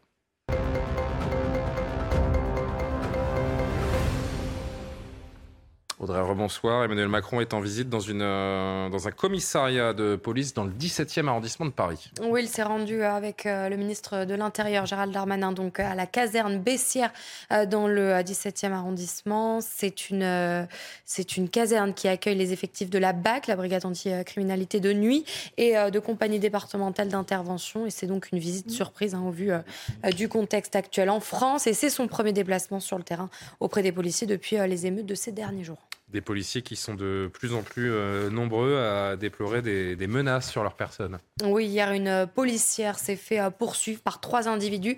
Ça s'est passé à Villeparisis, en Seine-et-Marne. Des faits qui sont de plus en plus courants, donc, et euh, violents dans certaines communes. Mathilde Ibanez et Célia Judas. Il est environ 17h40 hier à Villeparisis en Seine-et-Marne quand une policière hors service se fait poursuivre en voiture par trois individus soupçonnés de l'avoir reconnue. Dans la voiture, la femme est accompagnée de ses enfants. Les suspects ont d'abord tenté de la bloquer à un feu rouge, puis de percuter son véhicule pour la contraindre à s'arrêter, avant de la poursuivre pendant près de 15 minutes. Une tentative d'agression qui n'est pas sans précédent. Cette haine, on l'a monter depuis six ans. Mais là, ça arrive à un point où clairement la chasse envers nos maris et envers nos familles est ouverte. Nous, nous, ça nous alerte. Nous, on le dénonce, on le crie, on le hurle, on ne sait plus quoi faire pour être entendu parce qu'on a nos familles qui sont aujourd'hui réellement en danger. Mobilisés en grand nombre sur les émeutes qui secouent la France, les policiers sont particulièrement inquiets pour leur sécurité et celle de leur famille. Depuis quatre jours, clairement, je vous le dis, on ne vit plus on ne vit plus. Il y a de plus en plus de, d'échanges sur euh, nos adresses. Euh, sur des photos, comme on a vu il y a quelques années. L'association Femmes des Forces de l'Ordre en colère aimerait que le gouvernement se rende mieux compte des dangers encourus par les policiers et leurs familles aujourd'hui devenues des cibles. En quatre jours, la cagnotte de soutien à la famille du euh, policier a récolté plus d'un million d'euros. Alors que la cagnotte initiée euh, par l'extrême droite, selon Elisabeth Borne, fait polémique, la Première ministre n'a pas voulu se prononcer sur la légalité de cette cagnotte, mais elle estime cependant qu'elle ne contribue pas à l'apaisement. Écoutez-la. Ce n'est pas le gouvernement qui peut décider ou non de l'existence d'une cagnotte. Euh, c'est à la justice, le cas échéant, de se prononcer sur la légalité de cette cagnotte. Euh, le fait qu'effectivement ce soit une personne proche de l'extrême droite qui ait lancé cette cagnotte ne contribue pas sans doute à, à apporter de l'apaisement. Je ne vais pas m'exprimer d'un point de vue personnel. Moi, je suis là pour savoir ce qui est légal et ce qui ne l'est pas. Et je pense que c'est à la justice de se prononcer sur le sujet. Et puis un mot également sur les réseaux sociaux qui ont un rôle euh, majeur dans la propagation des violences urbaines. Les dirigeants des principales plateformes en ligne ont été euh, reçus au ministère de l'Intérieur, c'était en fin de semaine dernière. L'objectif, renforcer euh, la modération des contenus violents et aider à retrouver les utilisateurs qui enfreignent les règles. Thomas Bonnet. Lors de chaque nuit d'émeute, ces vidéos fleurissent sur les réseaux sociaux. Une forme de compétition entre les villes ou les quartiers qui donne lieu à une surenchère. Le rôle des plateformes dans la crise a été identifié par le gouvernement qui veut faire montre de fermeté. Ce week-end, le garde des Sceaux promettait des mesures pour retrouver les auteurs de ces images violentes. Que les gamins sachent clairement qu'on va péter les comptes. L'autorité judiciaire peut, sur réquisition, évidemment, demander aux opérateurs de livrer les adresses IP, ce qui nous permet évidemment euh, d'arriver à l'identité de ceux qui s'en servent pour dire quand, où et comment on va les casser. Le problème, c'est que sur Snapchat, les images sont éphémères. Et c'est bien souvent par le système de géolocalisation en direct que les utilisateurs peuvent accéder à certains contenus. Il n'y a pas véritablement d'influenceurs qui participent à ces émeutes. Il y a une multitude de participants et qu'on accède à leur Snap par la proximité géographique, pas parce qu'ils sont particulièrement influents. Du coup, ça fait une quantité faramineuse de gens à surveiller, une quantité faramineuse de contenu à modérer, et il y a peu de chances que les équipes de modération soient suffisamment rapides parce que le principe de Snapchat, c'est que les contenus sont temporaires. Les plateformes ont beau promettre des efforts en termes de modération, leurs moyens semblent aujourd'hui dérisoires face au torrent de vidéos violentes qui affluent sur nos écrans portables. Merci beaucoup euh, Audrey. C'est l'image forte euh, du jour, cette marche solidaire d'élus euh, et cette foule assez dense d'habitants devant l'hôtel de ville de, de l'Aille-les-Roses dans le Val-de-Marne au lendemain de l'attaque à la voiture bélier contre le domicile privé du maire de la ville. Un millier d'habitants de la commune qui ont participé à cette marche menée par Vincent Jeanbrun. On va vous montrer quelques images, encadrées en tête de cortège des ténors du parti. Gérard Larcher, Gérard Larcher pardon, était là, Valérie Pécresse également, Eric Ciotti, la chef de file des députés Renaissance, Aurore Berger, présente euh, également en tête de cortège. Johan, qu'est-ce que vous retenez de, cette marche euh, qui a donc en effet eu euh, beaucoup de succès aujourd'hui, si je puis dire, entre guillemets, bien sûr, avec cette, foule qui est venue soutenir Vincent Jeanbrun? C'est une bonne chose parce qu'effectivement, les élus, les élus locaux, notamment les maires, sont en première ligne. Alors là, évidemment, ce qui s'est passé est absolument dramatique. Heureusement, c'est rarissime, donc c'est devenu quelque chose de très symbolique. Mais vous savez, les maires, on dit souvent que ce sont les élus à portée de baffe, pour reprendre une expression du président de la République, là encore. Mais c'est vrai que c'est, euh, le métier de maire, c'est un engagement qui est extrêmement difficile, de plus en plus difficile. Ils sont de plus en plus victimes de, de menaces, d'insultes, d'intimidations, parfois de violences physiques. D'ailleurs, il y, y, a un chiffre, un chiffre qui est très parlant, c'est 1300 démissions de maires depuis 2020, un chiffre qui n'a jamais été aussi important. Il y a des villes qui, lors des élections municipales, plutôt des villages d'ailleurs, qui n'arrivent pas à trouver, à former des listes pour effectivement se présenter aux, élections. Donc que les Français montrent leur attachement à leur mère, témoignent de, leur soutien, c'est évidemment extrêmement important. Et c'est pour ça que David Lisnard a, essayé d'organiser ces rassemblements voilà, devant, devant euh, ces mairies. Ce que je retiens quand même, c'est le, témoignage de, Vincent Jeanbrun, qui a vécu quelque chose d'absolument euh, horrible. Horrible. Certains auraient baissé les bras, et on les comprend très largement. Et lui, il a un discours de fermeté parce qu'il a la France, parce qu'il aime profondément la France, parce qu'il est très attaché à la République. Et eh bien, il dit je vais continuer à me battre. On ne va pas se laisser impressionner. Ils ne vont pas gagner. C'est nous qui allons gagner et nous allons continuer. Donc, ce discours-là a été, me semble-t-il, un discours exemplaire qu'il faut saluer et que toute la classe politique devrait saluer. On écoute euh, un extrait justement du discours de Vincent Jeanbrun tout à l'heure devant sa mairie. Il n'était que de sang nous sommes des milliers. Nous sommes des millions. Alors ne nous laissons pas abattre. Ne nous laissons pas impressionner. Relevons nos manches et mettons-nous au travail. Ensemble, nous aurons raison d'eux. Ludovic Toro, on a envie de, demander, de vous demander pardon, comment le rôle de, de maire va survivre à un épisode comme celui-là? Alors, déjà, Jean, monsieur Jean Comment créer des vocations? Alors, Vincent Jeanbrun, je le connais bien, il est à la région, il n'a jamais eu des propos extrémistes. Ça, c'est une première chose. Deuxième chose, aujourd'hui, à l'appel de l'AMF, comme vous l'avez dit, dans de nombreuses mairies, à midi, les citoyens et les élus ont passé un message. Un message très clair, ça suffit. Ça suffit parce que, comme vous le disiez, bientôt, il n'y aura plus de maire. Parce que la question se pose quand vous êtes agressé chez vous. Est-ce que ça vaut le coup de rester sur ce poste? Est-ce que si vous n'êtes pas protégé, vous allez rester? Est-ce que vous allez mettre la vie de votre famille en danger? C'est la question qui se pose aujourd'hui. Et bien sûr, il n'est pas question de mettre un policier derrière chaque maire ou chaque maire, adjoint. Donc je vous dis, agression des maires, plus 32% en un an. Mais ce n'est pas que nous. Agression des médecins, plus 23%. Agression de la police, plus 20%. Agression des enseignants, plus 10%. On est tous de plus en plus agressés. Et même, je vais aller au-delà, un chiffre que vous n'avez peut-être pas. Vous savez, le pays où il y a plus de criminalité en Europe, eh ben, c'est la France. Avant, il y avait la Biélorussie. On est passé cette année numéro 1. Et dans les 60 villes qu'on a mis, les, la ville où, enfin, le pays où il y a le plus de villes avec un taux de mortalité, c'est en France. Et j'ai exactement les villes en question. Vous allez, vous allez, il y a ah, pas sûr, le premier, vos chiffres. Alors, le euh. premier, non, le premier c'est Catagne, en Sicile. Bon, après. Après, ah c'est Marseille. Et après, dans les 11 premiers, on a Montpellier, Grenoble, Paris et Nantes. On a les records de mortalité dans ce pays. Donc tout ça, c'est un ensemble. C'est-à-dire qu'on agresse de plus en plus. Hein oui, c'est les homicides ou c'est les mortalités naturelles Pardon, non, excusez-moi. Les homicides, c'est les crimes. Donc on a un pays où on tue le plus et on agresse le plus. Donc c'est clair, ce qui se passe aujourd'hui, c'est une conséquence de cette brutalité et cette violence qui ne cesse d'augmenter. Donc maintenant, Jean Brun, vous avez bien vu qu'on n'a pas attaqué le maire, on a voulu tuer sa femme. Mm. Je ne sais pas si vous vous rendez compte. On a voulu tuer sa femme. Donc on est passé à un degré nettement supérieur. Et certains, déjà, il y avait des démissions de maire, mais maintenant, ils vont réfléchir. Déjà, ils ne gagnent pas d'argent. Ils ne sont pas aidés par le gouvernement. Et maintenant, il y a un danger de mort. Qu'est-ce qu'on va faire?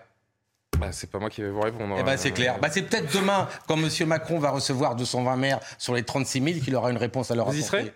Ah, j'ai pas été invité. Pas été invité. Mais je suis jamais invité avec moi non plus. Je suis pas maire en même temps. Euh, je voudrais qu'on termine, euh, il nous reste deux minutes, avec euh, cette cagnotte qui fait beaucoup de bruit, euh, initiée par, par Jean Messia, qui vient régulièrement sur ses plateaux, en réponse à celle créée pour soutenir la famille de Naël. La cagnotte de soutien aux policiers est, est à l'heure où l'on se parle à 1,2 million d'euros, avec plus de 60 000 donateurs. La classe politique, notamment à gauche, s'en est, s'en est émue. Écoutez d'abord le ministre de la Justice qui en parlait tout à l'heure avec Dupont-Moretti. Chacun peut participer à une cagnotte, mais je pense pour le coup que euh, ça ne va pas dans le sens de l'apaisement. Et puis j'ai une question euh, en, filigrane c'est que l'initiative de cette cagnotte, c'est Monsieur Messia. Et pardon, je me demande s'il n'y a pas derrière tout ça de l'instrumentalisation. Vous vouliez en parler, euh, Jean-Sébastien. Je voudrais juste qu'on voit le tweet, le tweet du député LFI David Guiraud qui, euh, qui est euh, très commenté euh, également. Je ne sais pas si Loubna Daoudi peut nous l'envoyer. Merci mille fois. 500 000 euros. Alors, il a tweeté au moment où, où il en était, où la cagnotte en était à 500 000 euros pour l'assassin de Naël, dit-il. Donc, la présomption d'innocence, a priori, n'est pas respectée dans cette première phrase. Le message assumé, c'est tuer des Arabes et vous deviendrez millionnaire. Et le gouvernement regarde passer cette horreur sans rien dire alors qu'il avait fait clôturer en deux jours la cagnotte du gilet jaune qui avait frappé un policier répugnant dit le député insoumis. Non, mais que cette cagnotte puisse être contestable, qu'elle soit contestée, ok, mais je pense que personne qui donne de l'argent ne donne de l'argent pour euh, tuer des Arabes, enfin, ça n'a, ou pour récompenser un policier. C'est pas compliqué. Est-ce que tuer un Arabe. Non, mais la question, elle est pas, elle, est, pas compliquée. C'est est-ce que c'est de la provoque cette cagnotte, selon vous ou pas? Non, mais je pense que c'est les motivations de ceux qui donnent, elles sont importantes. Il me semble que l'objet de la cagnotte, c'est d'aider la famille du policier en question, parce que la famille du policier en question, elle est menacée, elle est menacée de mort aussi justement, et donc feindre, comme David Guiraud, euh, que cette réalité n'existerait pas, pour le coup, c'est une provocation. Parce que moi, je me souviens pas avoir entendu la France insoumise s'élever contre euh, les primes données par l'Iran pour tuer Salman Rushdie. Quand Salman Rushdie a été agressé l'année dernière, Jean-Luc Mélenchon, il n'était pas là pour considérer que, c'était un scandale, voire euh, plutôt à l'inverse, que probablement il l'avait un peu cherché. Donc ces espèces de messages hypocrites, oui, cette cagnotte, elle est contestable.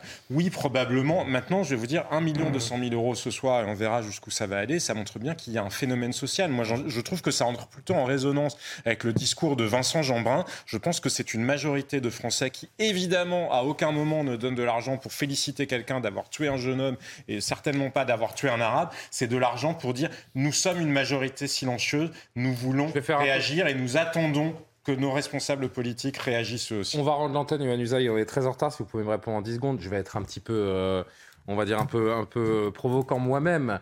Mais est-ce que ces 60 000 donateurs, ce million 200 000 d'ores et déjà sur euh, la cagnotte, ça a pu euh, aussi euh, donner envie au président de la République de se déplacer dans un commissariat ce soir? Non, je suis pas sûr que sincèrement que le président de la République. évidemment, c'est pour ça que président je un peu provoque, mais, ça montre, l'engouement. Non, mais ça montre une, certaine forme d'engouement autour de ce policier. Elle a beaucoup de sens parce que je pense que oui, le président de la République se rend compte que son discours initial sur le inexcusable, il est très mal passé, non seulement auprès des policiers, mais qu'il voit qu'il faut se rattraper, mais auprès d'une grande partie des Français. Il y a 60 000 personnes qui ont donné, c'est beaucoup et peu à la fois. Oui, c'est vrai. mais c'est quand même un phénomène. Mais c'est plus que la, cagnotte pour la famille de, de, Naël. Merci beaucoup, on est très en retard. Et euh, on va juste montrer cette image, si on l'a encore en direct, euh, de la grille du euh, commissariat du 17e arrondissement où se trouve Emmanuel Macron. On fera un point avec notre journaliste dans l'édition de la nuit à suivre dans quelques instants avec Simon Guillain. Merci à tous, merci Noémie. vous êtes en matinale demain, hein. je viens de la prendre dans, dans l'oreillette. Non, je plaide. merci d'avoir été avec nous. Isabelle Piboulot, hein, la, boucle. C'est Isabelle Piboulot? Ah, on m'avait pas prévenu. Merci euh, bah, pour cette information essentielle, euh, Audrey Berthaud. C'est important de donner les bonnes infos. C'est ce qu'on essaie de faire au quotidien sur cette antenne. Merci à tous de. Merci à Lumna Daoudi qui a préparé cette émission. Et euh, à demain pour Soir Info. Bonne nuit.